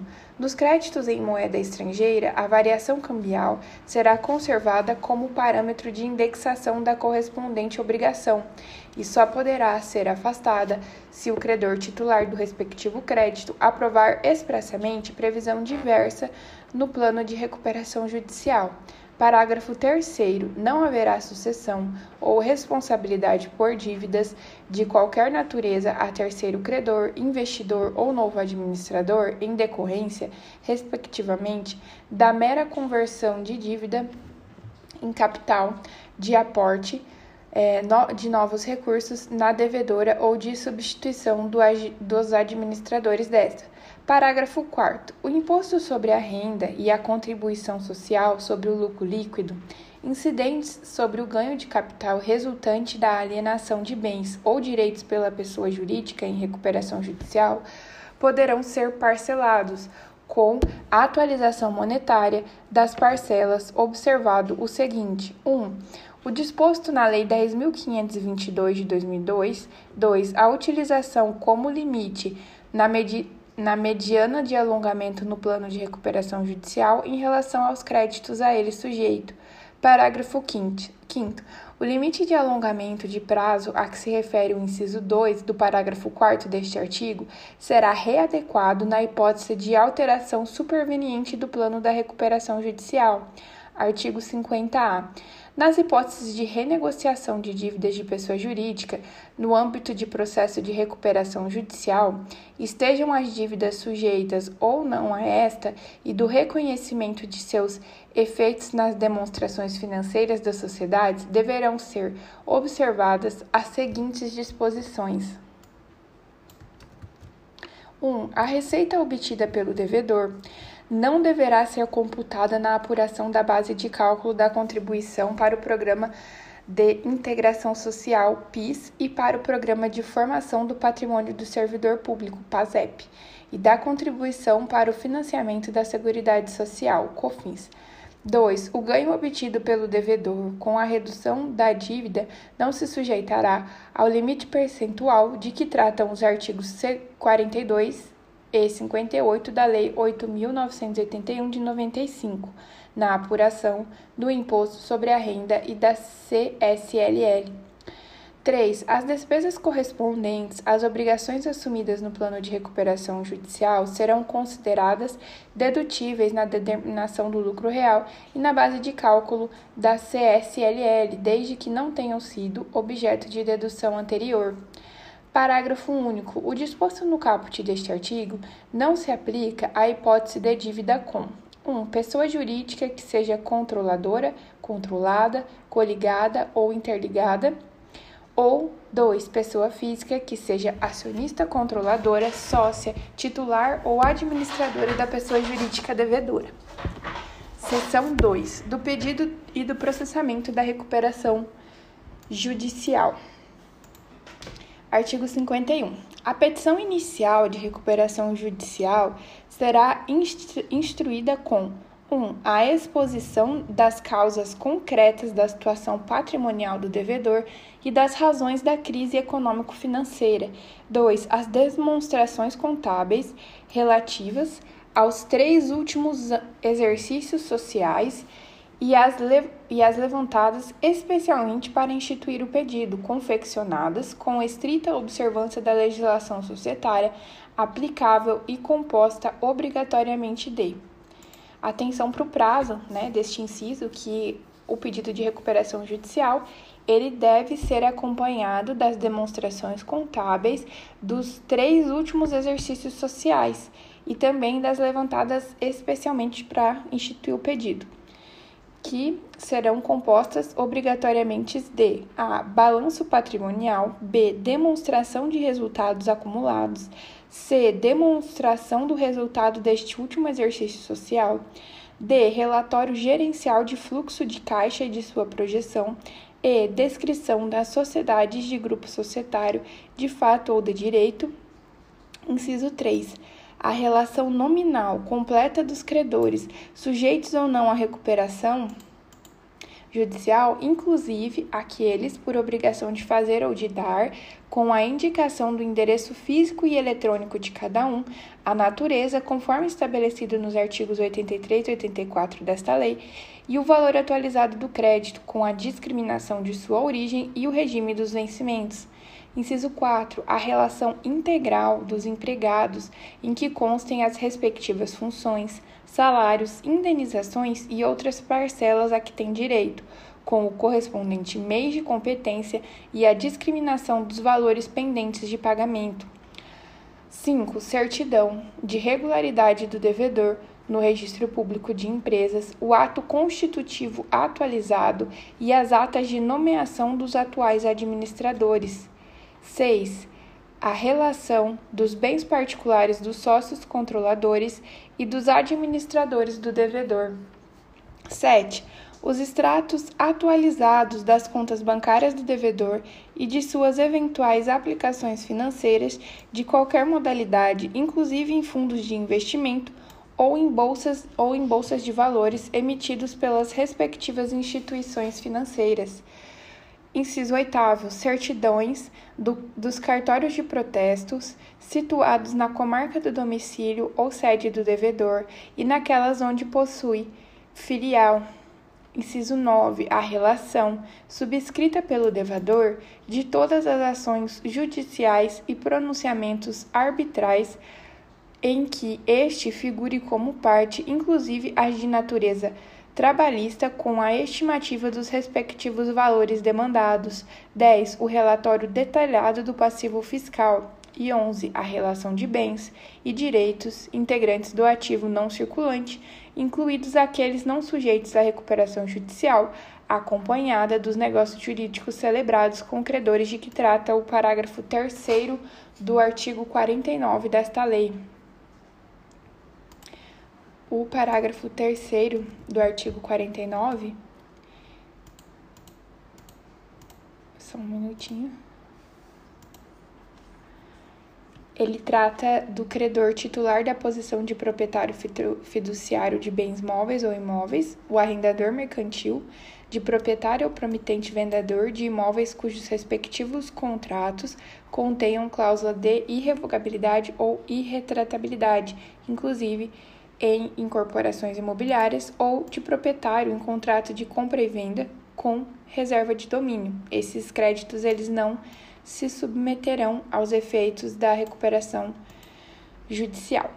Continuando, os documentos de escrituração contábil, contábil e demais relatórios auxiliares na forma e no suporte previsto em lei permanecerão à disposição do juízo, do administrador judicial e mediante autorização judicial de qualquer interessado. Aqui que qualquer interessado ele pode ter acesso, mas mediante autorização judicial. Parágrafo 2 Com relação à exigência prevista no inciso 2 do caput deste artigo, as microempresas e empresas de pequeno porte poderão apresentar livros e escrituração contábil simplificados nos termos do, da legislação específica. Parágrafo 3. O juiz poderá determinar o depósito em cartório dos documentos a que se referem os parágrafos 1 e 2 deste artigo, ou de cópia destes. Parágrafo 4. Na hipótese de o ajuizamento da recuperação judicial ocorrer antes da data final de entrega do balanço correspondente ao exercício anterior, o devedor apresentará balanço prévio e juntará o balanço definitivo no prazo da lei societária aplicável. Parágrafo 5. O valor da causa corresponderá ao montante total dos créditos sujeitos à recuperação judicial. Parágrafo 6. Em relação ao período de que trata o parágrafo 3 do artigo 48 desta lei, Para, é, inciso 1. A exposição referida no inciso 1 do caput deste artigo deverá comprovar a crise de insolvência caracterizada pela insuficiência de recursos é, financeiros ou patrimoniais com liquidez suficiente para saldar suas dívidas. Inciso 2. Os requisitos do inciso 2 do caput deste artigo serão substituídos pelos documentos mencionados no parágrafo 3 do artigo 48 desta lei, relativos aos últimos dois anos. Artigo 51-A. Após a distribuição do pedido de recuperação judicial, poderá o juiz, quando reputar necessário, nomear profissional de sua confiança com capacidade técnica e idoneidade para promover a constatação exclusivamente das reais condições de funcionamento da requerente e da regularidade e da completude da documentação apresentada com a petição inicial. Parágrafo 1. A remuneração do profissional de que trata o caput deste artigo deverá ser arbitrada posteriormente à apresentação do laudo e deverá considerar a complexidade do trabalho desenvolvido. Parágrafo 2. O juiz deverá conceder o prazo máximo de cinco dias para que o profissional nomeado apresente laudo de constatação das reais condições de funcionamento do devedor e da regularidade documental. Parágrafo 3. A constatação prévia será determinada sem que seja ouvida a outra parte e sem apresentação de quesitos por qualquer das partes, com a possibilidade de o juiz determinar a realização da diligência sem a prévia ciência do devedor, quando entender que esta poderá frustrar os seus objetivos. Parágrafo 4. O devedor será intimado do resultado da constatação prévia concomitantemente à sua intimação da decisão que deferir ou indeferir o processamento da recuperação judicial ou que determinar a emenda da petição inicial e poderá impugná-la mediante interposição do recurso cabível. Parágrafo 5 A constatação prévia consistirá objetivamente na verificação das reais condições de funcionamento da empresa e da regularidade documental vedado o indeferimento do processamento da recuperação judicial baseado na análise de viabilidade econômica do vendedor, do devedor, aliás, perdão. É, parágrafo 6 Caso a constatação prévia detecte, detecte indícios contundentes de utilização fraudulenta da ação de recuperação judicial, o juiz poderá indeferir a petição inicial sem prejuízo de oficiar o Ministério Público para a tomada das providências criminais eventualmente cabíveis. Parágrafo 7. Caso constatada, caso, caso a constatação prévia demonstre que o principal estabelecimento do devedor não se situa na área de competência do juízo, o juiz deverá determinar a remessa dos autos com urgência ao juízo competente. Artigo 52. Estando em termos a documentação exigida no artigo 51 desta lei, o juiz deferirá o processamento da recuperação judicial e, no mesmo ato, 1. Um, nomeará o administrador judicial, observado o disposto no artigo 21 desta lei. 2. Determinará a dispensa da apresentação de certidões negativas para que o devedor exerça suas atividades, observado o disposto no parágrafo 3 do artigo 195 da Constituição Federal e no artigo 69 desta lei. 3. Ordenará a suspensão de todas as ações ou execuções contra o devedor, na forma do artigo 6 desta lei, permanecendo os respectivos autos no juízo onde se processam ressalvadas as ações previstas nos parágrafos 1, 2 e 7 do artigo 6 desta lei e as relativas a créditos excetuados na forma dos parágrafos 3 e 4 do artigo 49 desta lei.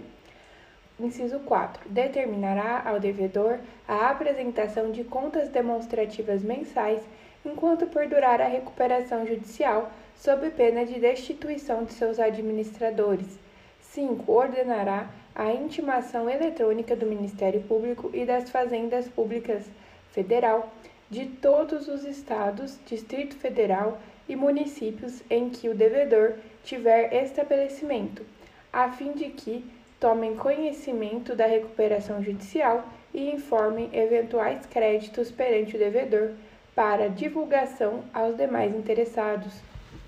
Parágrafo 1 o juiz ordenará a expedição de edital para publicação no órgão oficial, que conterá 1. Um, o resumo do pedido do devedor e da decisão que defere o processamento da recuperação judicial. 2. A relação nominal de credores, em que se discrimine o valor atualizado e a classificação de cada crédito. Inciso 3. A advertência acerca dos prazos para habilitação dos créditos na forma do artigo 7 parágrafo 1 desta lei e para que os credores apresentem objeção ao plano de recuperação judicial apresentado pelo devedor nos termos do artigo 55 desta lei. Parágrafo 2 Deferido o processamento da recuperação judicial, os credores poderão, a qualquer tempo, requerer a convocação de Assembleia Geral para a constituição do Comitê de Credores ou substituição de seus membros, observado o disposto no parágrafo 2 do artigo 36 desta lei. Parágrafo 3. No caso do inciso 3 do caput deste artigo, caberá ao devedor comunicar a suspensão aos juízos competentes. Parágrafo 4. O devedor não poderá desistir do pedido de recuperação judicial após o deferimento de seu processamento, salvo se obtiver a aprovação da desistência na Assembleia Geral de Credores. Seção 3 do Plano de Recuperação Judicial, artigo 53. O plano de recuperação judicial será apresentado pelo devedor em juízo no prazo improrrogável de 60 dias da publicação da decisão que deferir o processamento da recuperação judicial sob pena de convolução em falência. Então, esse artigo aqui é muito importante, pois ele estabelece o prazo de 60 dias a contar da publicação da decisão que deferir o processamento da recuperação judicial para que se apresente o plano de recuperação sob pena de transformação da recuperação judicial em falência. E o plano de recuperação deverá conter, inciso 1, discriminação pormenorizada dos meios de, de recuperação a serem empregados conforme o artigo 50 desta lei e seu resumo. 2. Demonstração de sua viabilidade econômica. E 3. Laudos econômico-financeiro e de avaliação dos bens e ativos do devedor, subscrito por profissional legalmente habilitado ou empresa especializada. Parágrafo único. O juiz ordenará a publicação do edital contendo aviso aos credores sobre o recebimento do plano de recuperação judicial e fixando prazo para a manifestação de eventuais objeções observado o artigo 55 desta lei. Artigo 54. O plano de recuperação judicial não poderá prever prazo superior a um ano para pagamento dos créditos derivados da legislação do trabalho ou decorrentes de acidentes de trabalho vencidos até a data do pedido de recuperação judicial. Parágrafo 1.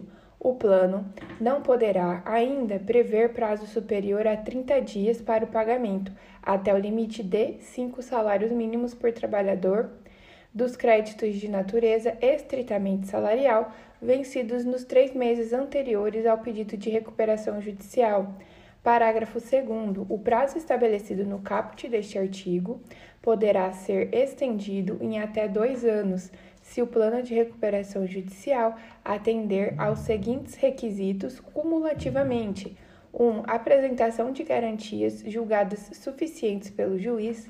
2. Aprovação pelos credores titulares de créditos derivados da legislação trabalhista ou decorrentes de acidentes de trabalho, na forma do parágrafo 2 do artigo 45 desta lei. E 3. Garantia da integralidade do pagamento dos créditos trabalhistas. Seção 4 do Procedimento de Recuperação Judicial. Artigo 55. Qualquer credor poderá manifestar ao juiz sua objeção ao plano de recuperação judicial no prazo de 30 dias contados da publicação da relação de credores de que trata o parágrafo 2 do artigo 7 desta lei. Parágrafo único. Caso, na data da publicação da relação de que trata o caput deste artigo, não tenha sido publicado o aviso previsto no artigo 53, parágrafo único desta lei, contar-se-á da publicação deste o prazo para as objeções. Artigo 56. Havendo objeção de qualquer credor ao plano de recuperação juiz, judicial, o juiz convocará a Assembleia Geral de Credores para deliberar sobre o plano de recuperação. Parágrafo 1. A data designada para a realização da Assembleia Geral não excederá 150 dias contados do deferimento do processamento da recuperação judicial Parágrafo 2. A Assembleia Geral, que aprovar o plano de recuperação judicial, poderá indicar os membros do Comitê de Credores na forma do artigo 26 desta lei, se já não tiver constituído. Parágrafo 3. O plano de recuperação judicial poderá sofrer alterações na Assembleia Geral, desde que haja expressa concordância do devedor e em termos que não impliquem diminuição dos direitos exclusivamente dos credores ausentes. Parágrafo 4. Rejeitado o plano de recuperação judicial, o administrador judicial submeterá, no ato, à votação da Assembleia Geral de Credores a concessão de prazo de 30 dias para que seja apresentado plano de recuperação judicial pelos credores. Parágrafo 5. A concessão do prazo a que se refere o parágrafo 4 deste artigo deverá ser aprovada por credores que representem mais da metade dos créditos presentes à Assembleia Geral de Credores. Parágrafo 6. O plano de recuperação judicial proposto pelos credores somente será posto em votação caso satisfeitas cumulativamente as seguintes condições. 1. Um, não preenchimento dos requisitos previstos no parágrafo 1 do artigo 58 desta lei. 3. Preenchimento dos requisitos previstos nos incisos 1, 2 e 3 do caput do artigo 53 desta lei. Inciso 3. Apoio por escrito dos credores que representem alternativ alternativamente. A linha A mais de 25% dos créditos totais sujeitos à recuperação judicial ou mais de 35% dos créditos dos credores presentes à Assembleia Geral, a que se refere o parágrafo 4 deste artigo. Inciso 4. Não imputação de obrigações novas não previstas em lei ou em contratos anteriormente celebrados aos sócios do devedor. Inciso 5 previsão de isenção das garantias pessoais prestadas por pessoas naturais em relação aos créditos a serem novados e que sejam de titularidade dos credores mencionados no inciso 3 deste parágrafo ou daqueles que votarem favoravelmente ao plano de recuperação judicial apresentado pelos credores, não permitidas ressalvas de voto. E 6.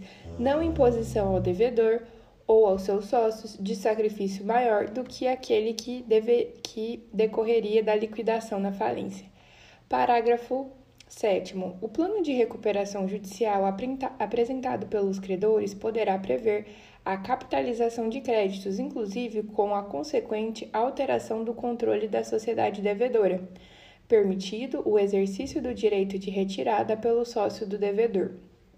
Parágrafo 8 não aplicado o disposto nos parágrafos 4 e 4, 5 e 6 deste artigo, ou rejeitado o plano de recuperação judicial proposto pelos credores, o juiz convolará a recuperação judicial em falência. Parágrafo 9. Na hipótese de su suspensão da Assembleia Geral de Credores, convocada para fins de votação do plano de recuperação judicial, a Assembleia deverá ser encerrada no prazo de até 90 dias, contado da data de sua instalação. Artigo 56-A. Até cinco dias antes da data da realização da Assembleia Geral de Credores, convocada para deliberar sobre o plano, o devedor poderá comprovar a aprovação, a aprovação dos credores por meio de termo de adesão, observado o quórum previsto no artigo 45 desta lei e requerer a sua homologação judicial. Parágrafo 1. No caso, no caso previsto no caput deste artigo, a Assembleia Geral será imediatamente dispensada e o juiz intimará os credores para apresentarem eventuais oposições no prazo de 10 dias o qual substituirá o prazo inicialmente estipulado nos termos do caput do artigo 55.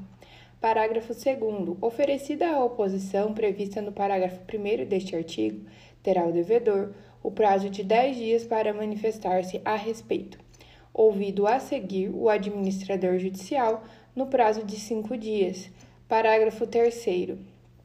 No caso de dispensa da Assembleia Geral ou de aprovação do plano de recuperação judicial em Assembleia Geral, as oposições apenas poderão versar sobre 1. Um, não preenchimento do quórum legal de aprovação. 2. Descumprimento do procedimento disciplinado nesta lei. 3. Irregularidades no termo de adesão ao plano de recuperação.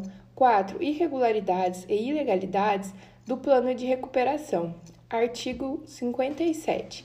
Após a juntada aos autos do plano aprovado pela Assembleia Geral de Credores ou decorrido o prazo previsto no artigo 55 desta lei, sem objeção de credores, O devedor apresentará certidões negativas de débitos tributários nos termos do artigos, dos artigos 151, 205, 206 do Código Tributário Nacional. Artigo 58. Cumpridas as exigências desta lei, o juiz concederá a recuperação judicial do devedor cujo plano não tenha sofrido objeção de credor nos termos do artigo 55 desta lei ou tenha sido aprovado pela Assembleia Geral de Credores na forma dos artigos 45 ou 56-A desta lei. Parágrafo 1. O juiz poderá conceder a recuperação judicial com base em plano que não, obje... que não obteve aprovação na forma do artigo 45 desta lei, desde que, na mesma Assembleia, tenha obtido de forma cumulativa 1. Um, o voto favorável dos credores que representem mais da metade do valor de todos os créditos presentes à Assembleia, independentemente de classes. Então, o primeiro requisito é mais da metade do valor de todos os créditos presentes na Assembleia. Inciso 2. A aprovação de três das classes de credores, ou caso haja somente três classes com credores votantes, a aprovação de pelo menos duas das classes, ou caso haja somente duas classes com credores votantes, a aprovação de pelo menos uma delas, sempre nos termos do artigo 45 desta lei. Inciso 3. Na classe que houver, que houver rejeitado o voto favorável de mais de um terço dos credores, computados na forma dos parágrafos 1 e 2 do artigo 45 desta lei. Parágrafo 2. A recuperação judicial somente poderá ser concedida com base no parágrafo 1 deste artigo se o plano não implicar tratamento diferenciado entre os credores da classe que o houver rejeitado. Parágrafo 3. Da decisão que conceder a recuperação judicial, serão intimados eletronicamente o Ministério Público e as Fazendas Públicas Federal e de todos os estados, Distrito Federal e municípios em que o devedor tiver estabelecimento. Artigo 58-A. Rejeitado o plano de recuperação proposto pelo devedor ou pelos credores e não preenchidos os requisitos estabelecidos no parágrafo 1 do artigo 58 desta lei, o juiz convolará a recuperação judicial em falência. Parágrafo único. Da sentença prevista no caput deste artigo, caberá agravo de instrumento. Artigo 59. O plano de recuperação judicial implica novação dos créditos anteriores ao pedido e obriga o devedor e todos os credores a eles sujeitos, sem prejuízo das garantias, observado o disposto no parágrafo 1 do artigo 50 desta lei. Parágrafo 1. A decisão judicial que conceder a recuperação judicial constituirá título executivo judicial, nos termos do artigo 584, inciso 2 do Código de Processo Civil. Parágrafo 2. Contra a decisão que conceder a recuperação judicial, caberá agravo que poderá ser interposto por qualquer credor e pelo Ministério Público. Parágrafo 3. Da decisão que conceder a recuperação judicial serão intimados eletronicamente as Fazendas Públicas Federal e de todos os estados, Distrito Federal e municípios em que o devedor tiver estabelecimento. Para é, artigo 60. Se o plano de recuperação judicial aprovado envolver alienação judicial de filiais ou de unidades produtivas isoladas do devedor, o juiz ordenará a sua realização, observado o disposto no artigo 142 desta lei. Parágrafo único. O objeto da alienação estará livre de qualquer ônus e não haverá sucessão do arrematante nas obrigações do devedor de qualquer natureza, incluídas, mas não exclusivamente as de natureza ambiental, regulatória, administrativa, penal, anticorrupção, tributária e trabalhista, observado o disposto no artigo 141 desta lei. O parágrafo 1 do artigo 141, ele traz algumas exceções em que não se aplica essa inexistência de sucessão do arrematante nas obrigações. Então, ainda que tenha a arrematação de filiais no, na recuperação judicial, caso o arrematante seja sócio da sociedade falida ou sociedade controlada pelo falido, parente em linha reta ou colateral até o quarto grau, consanguíneo ou afim do falido ou de sócio da sociedade falida, ou identificado como, a, como agente do falido com o objetivo de fraudar a execução, nesses casos não vai se aplicar a inexistência de sucessão do arrematante nas obrigações da, daquela filial. Continuando. Artigo 60A. A unidade produtiva isolada de que trata o artigo 60 desta lei poderá abranger bens, direitos ou ativos de qualquer natureza, tangíveis ou intangíveis, isolados ou em conjunto, incluídas participações dos sócios. Parágrafo único. O disposto no caput deste artigo não afasta a incidência do inciso 6 do caput do parágrafo 2 do artigo 73 desta lei. Artigo 61.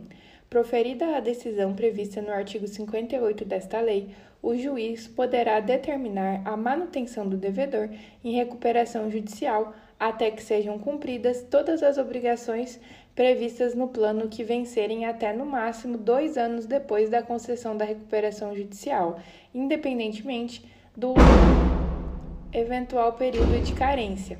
Parágrafo 1. Durante o período estabelecido no caput deste artigo, o descumprimento de qualquer obrigação prevista no plano acarretará a convolução da recuperação em falência, nos termos do artigo 73 dessa lei. Parágrafo 2. Decretada a falência, os credores terão reconstituídos seus direitos e garantias nas condições originalmente contratadas, deduzidos os valores eventualmente pagos e ressalvados os atos validamente praticados no âmbito da recuperação judicial. Artigo 62. Após o período previsto no artigo 61 desta lei, no caso de descumprimento de qualquer obrigação prevista no plano de recuperação judicial, qualquer credor poderá requerer a execução específica ou a falência com base no artigo 94. Artigo 63. Cumpridas as obrigações vencidas no prazo previsto no caput do artigo 61 desta lei, o juiz decretará por sentença o encerramento da recuperação judicial e determinará 1. Um, o pagamento do saldo de honorários do administrador judicial, só podendo efetuar a quitação dessas obrigações mediante prestação de contas no prazo de 30 dias e aprovação do relatório previsto no inciso 3 do caput deste artigo. Inciso 2. A apuração do saldo das custas judiciais a serem recolhidas 3. A apresentação de relatório circunstanciado do administrador judicial no prazo de 15 dias, versando sobre a execução do plano de recuperação pelo devedor. 4. A dissolução do comitê de credores e a exoneração do administrador judicial. 5 a comunicação ao Registro Público de Empresas e à Secretaria Especial da Receita Federal do Brasil do Ministério da Economia para as providências cabíveis. Parágrafo único. O encerramento da recuperação judicial não dependerá da consolidação do quadro geral de credores. Artigo 64. Durante o procedimento de recuperação judicial, o devedor ou seus administradores serão mantidos na condução da atividade empresarial sob fiscalização do comitê, se houver, e do administrador judicial, salvo se qualquer deles, inciso 1, houver sido condenado em sentença penal transitada em julgada por crime cometido em recuperação judicial ou falência anteriores ou por conta do patrimônio ou, com, ou por crime contra o patrimônio, a economia popular ou a ordem econômica, previstos na legislação vigente. Inciso 2. Houver indícios veementes de ter cometido o crime previsto nesta lei. 3. Houver agido com dolo, simulação ou fraude contra os interesses de seus credores. 4. Houver praticado qualquer das seguintes condutas: a. Efetuar gastos pessoais manifestamente excessivos em relação à sua situação patrimonial.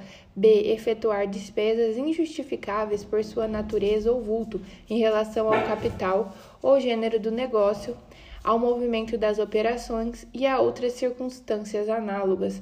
C. Descapitalizar injustificadamente a empresa ou realizar operações prejudiciais ao seu funcionamento regular. D. Simular ou omitir créditos ao apresentar a relação de que trata o inciso 3 do caput do artigo 51 desta lei, sem relevante razão de direito ou amparo de decisão judicial. 5. Negar-se a prestar informações solicitadas pelo administrador judicial ou pelos demais membros do comitê. 6. Tiver seu afastamento previsto no plano de recuperação judicial. Parágrafo único. Verificada qualquer das hipóteses do caput deste artigo, o juiz destituirá o administrador, que será substituído na forma prevista nos atos constitutivos do devedor ou do plano de recuperação judicial. Artigo 65. Quando do afastamento do devedor, nas hipóteses previstas no artigo 64 desta lei, o juiz convocará, convocará a Assembleia Geral de Credores para deliberar sobre o nome do gestor judicial que assumirá a administração das atividades do devedor, aplicando-se-lhe no que couber todas as normas sobre deveres, impedimentos e remuneração do administrador judicial, Parágrafo 1. O administrador judicial exercerá as funções de gestor enquanto a Assembleia Geral não deliberar sobre a escolha deste. Parágrafo 2. Na hipótese de o gestor indicado pela Assembleia Geral de Credores recusar ou estar impedido de aceitar o encargo para gerir os negócios do devedor, o juiz convocará, no prazo de 72 horas, contado da recusa ou da declaração do impedimento nos autos, nova Assembleia Geral, aplicado o disposto no parágrafo 1 deste artigo. Artigo 66. Após a distribuição do pedido de recuperação judicial, o devedor não poderá alienar ou onerar bens ou direitos de seu ativo não circulante inclusive para os fins previstos no artigo 67 desta lei, salvo mediante autorização do juiz, depois de ouvido o comitê de credores, se houver, com exceção daqueles previamente autorizados no plano de recuperação judicial. Parágrafo 1. Autorizada a alienação de que trata o caput deste artigo, pelo juiz, observar-se-á o seguinte: inciso 1. Nos cinco dias subsequentes à data da publicação da decisão, credores que corresponderem a mais de 15% do total de créditos sujeitos à recuperação judicial, comprovada a prestação da calção equivalente ao valor total da alienação, poderão manifestar ao administrador judicial, fundamentadamente, o interesse na realização da Assembleia Geral dos Credores para deliberar sobre a realização da venda. Inciso 2. Nas 48 horas posteriores ao final do prazo previsto no inciso 1 deste, deste parágrafo, ao administrador judicial o administrador judicial apresentará ao juiz relatório das manifestações recebidas e, somente na hipótese de cumpridos os requisitos estabelecidos, requererá a convocação de Assembleia Geral de Credores, que será realizada da forma mais célere, eficiente e menos onerosa, preferencialmente por intermédio dos instrumentos referidos no parágrafo 4 do artigo 39 desta lei. Parágrafo 2. As despesas com a convocação e a realização da Assembleia Geral correrão por conta dos credores referidos no inciso 1 do parágrafo 1 deste artigo, proporcionalmente ao valor total de seus créditos. Parágrafo 3.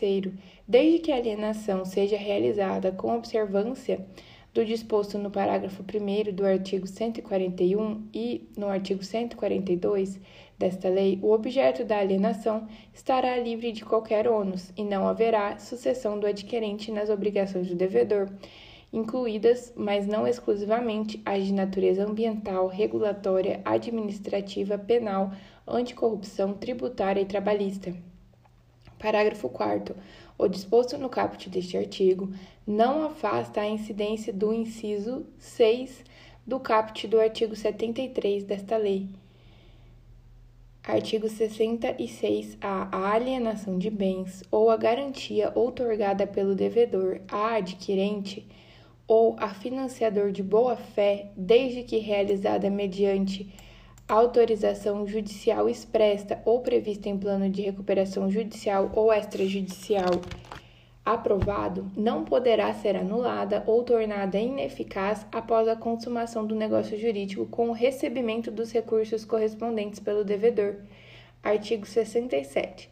Os créditos decorrentes de obrigações contraídas pelo devedor durante a recuperação judicial, inclusive aqueles relativos a despesas com fornecimento de bens ou serviços e contratos de mútuo, serão consideradas extraconcursais e em caso de decretação de falência, respeitada no que couber a ordem estabelecida no artigo 83 desta lei. Parágrafo único. O plano de recuperação judicial poderá prever tratamento diferenciado aos créditos sujeitos à recuperação judicial pertencentes a fornecedores de bens ou serviços que continuarem a provê-los normalmente após o pedido de recuperação judicial, desde que tais bens ou serviços sejam necessárias necessários para a manutenção das atividades e que o tratamento diferenciado seja adequado e razoável no que concerne à relação comercial futura. Artigo 68. As fazendas públicas e o Instituto Nacional do Seguro Social, INSS, poderão deferir, nos termos da legislação específica, parcelamento de seus créditos em sede de recuperação judicial de acordo com os parâmetros estabelecidos na Lei 5.172 de 66, o Código Tributário Nacional. Parágrafo único. As microempresas e as empresas de pequeno porte farão jus a prazos 20% superiores àqueles regularmente concedidos às demais empresas. Artigo 69. Em todos os atos, contratos e documentos firmados pelo devedor sujeito ao procedimento de recuperação judicial, deverá ser acrescida após o nome empresarial a expressão em recuperação judicial. Parágrafo único. O juiz determinará ao Registro Público de Empresas e à Secretaria Especial da Receita Federal do Brasil a anotação da recuperação judicial nos registros correspondentes. Seção 4A. Do financiamento do devedor e do grupo, do, e do grupo devedor durante a recuperação judicial. Artigo 69-A. Durante a recuperação judicial, nos termos do artigo 66 e 67 desta lei, o juiz poderá, depois de ouvido o comitê de credores, autorizar a celebração de contratos de financiamento com o devedor, garantidos pela oneração ou pela alienação fiduciária de bens e direitos seus ou de terceiros pertencentes ao ativo não circulante, para financiar as suas atividades e as despesas de reestruturação ou de preservação do valor de ativos. Artigo 69b. A modificação em grau de recurso da decisão autorizativa da contratação do financiamento não pode alterar sua natureza extraconcursal, nos termos do artigo 84 desta lei nem as garantias outorgadas pelo devedor em favor do financiador de boa-fé, caso o desembolso dos recursos já tenha sido efetuado. Artigo 69c.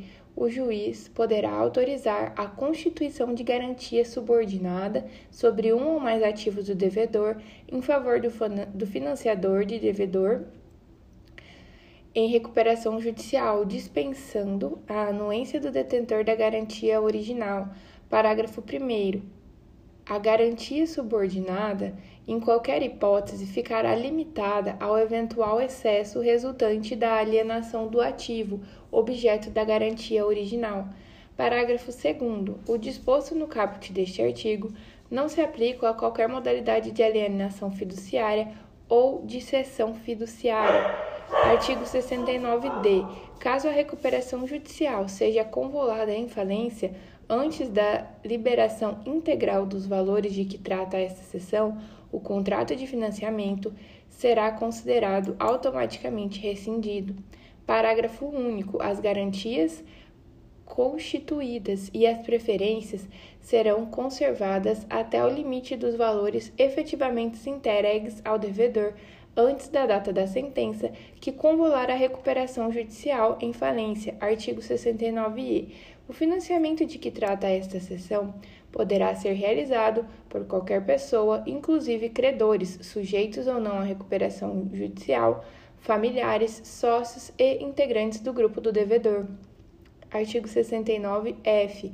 Qualquer pessoa ou entidade pode garantir o financiamento de que trata esta seção mediante a oneração ou alienação fiduciária de bens e direitos, inclusive o próprio devedor e os demais integrantes do seu grupo, estejam ou não em recuperação judicial. Seção 4b da consolidação processual e da consolidação substancial Artigo 69-G. Os devedores que atendam aos requisitos previstos nesta lei e que integrem grupo sobre controle societário comum poderão é, requerer recuperação judicial sobre consolidação processual. Cada devedor apresentará individualmente a documentação no artigo 51 desta lei. Parágrafo 2 o juízo do local do principal estabelecimento entre os dos devedores é competente para deferir a recuperação judicial sobre consolidação processual, em observância ao disposto no artigo 3 desta lei, parágrafo 3, exceto quando disciplinado de forma diversa, as demais disposições desta lei aplicam-se aos casos de que trata esta seção. Então, a, a recuperação por meio de consolidação processual é aquela em que os devedores é, que atendam aos requisitos da recuperação judicial e integrem grupo econômico sobre controle societário comum é, peçam essa recuperação judicial de forma conjunta num processo. Artigo 69-H na hipótese de a documentação de cada devedor ser considerada adequada, apenas um administrador judicial será nomeado, observado o disposto na seção 3 do capítulo 2 desta lei, artigo 69.1. E, aliás, a consolidação processual prevista no artigo 69G desta lei acarretará a coordenação de atos processuais, garantida a independência dos devedores dos seus ativos e dos seus passivos. Então, a consolidação processual ela, ela tem como objetivo é, reunir em um processo só a recuperação judicial daquelas várias empresas, mas ela não retira a, a independência dos devedores e dos ativos e dos passivos. Parágrafo 1. Os devedores proporão meios de recuperação independentes e específicos para a composição de seus passivos, admitida a sua apresentação em plano único. Parágrafo 2. Os credores de cada devedor deliberarão em Assembleia Gerais de Credores independentes Parágrafo 3. Os quóruns de instalação e de deliberação das Assembleias Gerais, que trata o parágrafo 2 deste artigo, serão verificados exclusivamente em referência aos credores de cada devedor e serão elaboradas atas para cada um dos devedores. Parágrafo 4. A consolidação processual não impede que alguns devedores obtenham a concessão da recuperação judicial e outros tenham a falência decretada. Como dito, eles mantêm a independência, então nada impede que, com relação a alguns, seja possível a recuperação judicial e com outros já tenha que ser decretada a falência.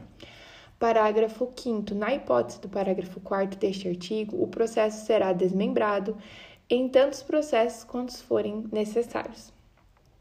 Até para não haver confusão processual, né? Pois um pode ser que alguns dos devedores continuem em recuperação e outros vão para a falência. E as medidas a serem adotadas são diversas, então será necessário o desmembramento dos processos. Artigo 69J. O juiz poderá, de forma excepcional, independentemente da realização de Assembleia Geral, autorizar a consolidação substancial de ativos e passivos dos devedores integrantes do mesmo grupo econômico que estejam em recuperação judicial sob consolidação processual. apenas quando constatar a interconexão e a confusão entre ativos ou passivos dos devedores, de modo que não seja possível identificar a sua titularidade sem excessivo dispêndio de tempo ou de recursos, cumulativamente com a ocorrência de, no mínimo, duas das seguintes hipóteses: 1. Um, existência de garantias cruzadas. 2. Relação de controle ou de dependência. 3. Identidade total ou parcial do quadro societário. E 4. Atuação conjunta no mercado entre os postulantes. Então, a, a consolidação substancial de ativos, ela ocorre nessas, nessas hipóteses em que há, na verdade, uma, uma confusão né, entre as empresas. Não é possível identificar certamente é, de qual delas realmente é, é a dívida ou é o patrimônio. Artigo 69K. Em decorrência da consolidação substancial, ativos e passivos de devedores serão tratados como se pertencessem a um único devedor. Parágrafo 1. A consolidação substancial acarretará a extinção imediata de garantias fidejussórias e de créditos detidos por um devedor em face do outro Parágrafo 2. A consolidação substancial não impactará a garantia real de nenhum credor, exceto mediante aprovação expressa do titular. Artigo 69L. Admitida a consolidação substancial, os devedores apresentarão plano unitário que discriminará os meios de recuperação a serem empregados e será submetido a uma Assembleia Geral de Credores para a qual serão convocados os credores dos devedores. Parágrafo 1. As regras sobre deliberação e homologação previstas nesta lei serão aplicadas à Assembleia Geral de Credores, a que se refere o caput deste artigo. Parágrafo 2. A rejeição do plano unitário de que, de que trata o caput deste artigo implicará a convolução da recuperação judicial em falência dos devedores sobre sob consolidação substancial. Importante apontar que a consolidação substancial é a hipótese excepcional em que as empresas elas terão seus ativos e passivos consolidados em um, passando a serem tratados como se elas pertencessem a um único devedor, enquanto que a consolidação processual ela é, é a junção em apenas em um processo de, vários, de várias recuperações judiciais. Então, a diferença é que na consolidação processual, os devedores são considerados de forma isolada, podem ser apresentados planos de recuperação judicial isolados, o ativo e o passivo é separado. Já na consolidação substancial, eles são considerados únicos por conta da, das hipóteses previstas aqui no, no artigo 69J: existência de garantia cruzada, relação de controle ou de dependência, identidade total ou parcial do quadro societário, atuação conjunta no mercado entre os postulantes. Então, ali é uma, uma mistura, né? No, no capital social das empresas que faz, é, que faz presumir como se elas fossem uma só. Continuando agora, eu vou ler a edição 35 e 36 do Jurisprudência em Teses do STJ, que trata que, sobre recuperação judicial. Então, edição 35, Recuperação Judicial 1. A recuperação judicial é norteada pelos princípios da preservação da empresa, da função social e do estímulo à atividade econômica, a teor do artigo 47 da Lei 11.101 de 2005. Para fins do artigo 3 da Lei é, 11.101 de 2005, o principal estabelecimento é o local do centro das atividades da empresa, não se confundindo com o endereço da sede constante do Estatuto Social. 3. O juízo da recuperação judicial não é competente para decidir sobre a constrição de bens não abrangidos pelo plano de recuperação da empresa. 4. O juízo da execução individual é competente para ultimar os atos de constrição patrimonial dos bens adjudicados antes do deferimento do pedido de recuperação judicial. 5. Promovida a adjudicação do bem penhorado em execução individual em data posterior ao deferimento da recuperação judicial ou decretação da falência, o ato fica desfeito em razão da competência do juiz universal. 6. O simples decurso do prazo legal de 180 dias, de que trata o artigo 3, parágrafo 4 da Lei 11.101 de 2005, não enseja a retomada automática das execuções individuais. 7. Os bens dos sócios das sociedades recuperandas não estão sob a tutela do juízo da recuperação judicial, salvo se houver decisão expressa em sentido contrário.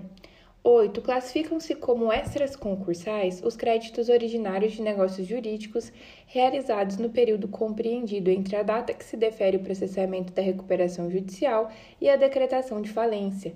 Arti é, nono, a competência para promover os atos de execução do patrimônio da empresa recuperanda é do juízo em que se processa a recuperação judicial, evitando-se assim que medidas expropriatórias prejudiquem o plano de soerguimento. 10. Na vigência da atual legislação de recuperação e falência, a intervenção do Ministério Público ficou restrita às hipóteses é, expressamente previstas em lei. 11. São devidos honorários advocatícios quando o pedido de habilitação de crédito for impugnado em recuperação judicial ou na falência, haja vista a litigiosidade do processo. Artigo 12 aliás, permite, do, é, item 12. A ação de despejo, movida contra o sujeito em recuperação judicial, que busca unicamente a, renomar, a retomada da posse direta do imóvel locado, não se, sub, não se submete à competência do juízo universal da recuperação. 13. É inexigível certidão de regularidade fiscal para o deferimento da recuperação judicial, enquanto não editada legislação específica que discipline o parcelamento tributário no âmbito do referido regime. 14. A segunda sessão do STJ é competente para julgar conflitos de competência originados em recuperação judicial, envolvendo execuções fiscais movidas contra empresários e sociedade empresárias, a teor do artigo 9, parágrafo 2 do Regimento Interno do STJ. Edição 37, Recuperação Judicial 2. 1. Um, embora o juiz não possa analisar os aspectos da viabilidade econômica da empresa, tem ele o dever de velar pela legalidade do plano de recuperação judicial, de modo a evitar que os credores aprovem pontos que estejam em desacordo com as normas legais. 2. Os créditos decorrentes de arrendamento mercantil ou com garantia fiduciária, inclusive os resultantes de cessão fiduciária, não se sujeitam aos efeitos da recuperação judicial, nos termos do parágrafo 3 do artigo 49 da Lei 11.101 de 2005 3. Apenas após a homologação do plano de recuperação judicial é que se deve oficiar aos cadastros de inadimplentes para que providenciem a baixa dos protestos e inscrições em nome da recuperanda. 4. Os institutos de recuperação judicial e de falência, a despeito de instaurarem o juízo universal, não acarretam as ações de que demandam quantia ilíquida Artigo 6 parágrafo 1 da Lei 11.101 de 2005. O, cre... 5. O crédito advindo de adiantamento de contrato de câmbio não está sujeito aos efeitos da recuperação judicial. 6. O crédito proveniente de responsabilidade civil por fato pré-existente ao momento do deferimento da recuperação deve ser incluído no respectivo plano. 7. Os bens de capital essenciais à atividade da empresa em recuperação devem permanecer em sua posse enquanto durar o período de suspensão das ações e execuções contra a devedora, aplicando-se a ressalva final do parágrafo 3 do artigo 49 da Lei 11.101 de 2005. 8. O deferimento da recuperação judicial não suspende a execução fiscal, mas os atos que importem em constrição ou alienação do patrimônio da recuperanda devem se submeter ao juízo universal. 9. Os créditos resultantes de honorários advocatícios têm natureza alimentar e equiparam-se aos trabalhistas para efeito de habilitação, infalência e recuperação judicial. 10. A recuperação judicial do devedor principal não impede o prosseguimento das execuções, nem induz suspensão ou extinção de ações ajuizadas contra terceiros devedores solidários ou coobrigados em geral, por garantia cambial, real ou fidejussória, pois não se lhes aplicam a suspensão prevista nos artigos 6 caput e 52, inciso 3 ou a novação a que se refere o artigo 59 caput, por força do que dispõe o artigo 49, parágrafo 1 todos da Lei 11.101 de 2005. 11. A homologação do plano de recuperação judicial opera novação sui generis do crédito por ele, por ele abrangidos, visto que se submete à condição resolutiva. 12. Estão sujeitos à recuperação judicial os créditos existentes na data do pedido, não se submetendo aos seus efeitos os créditos posteriores ao pleito recuperacional.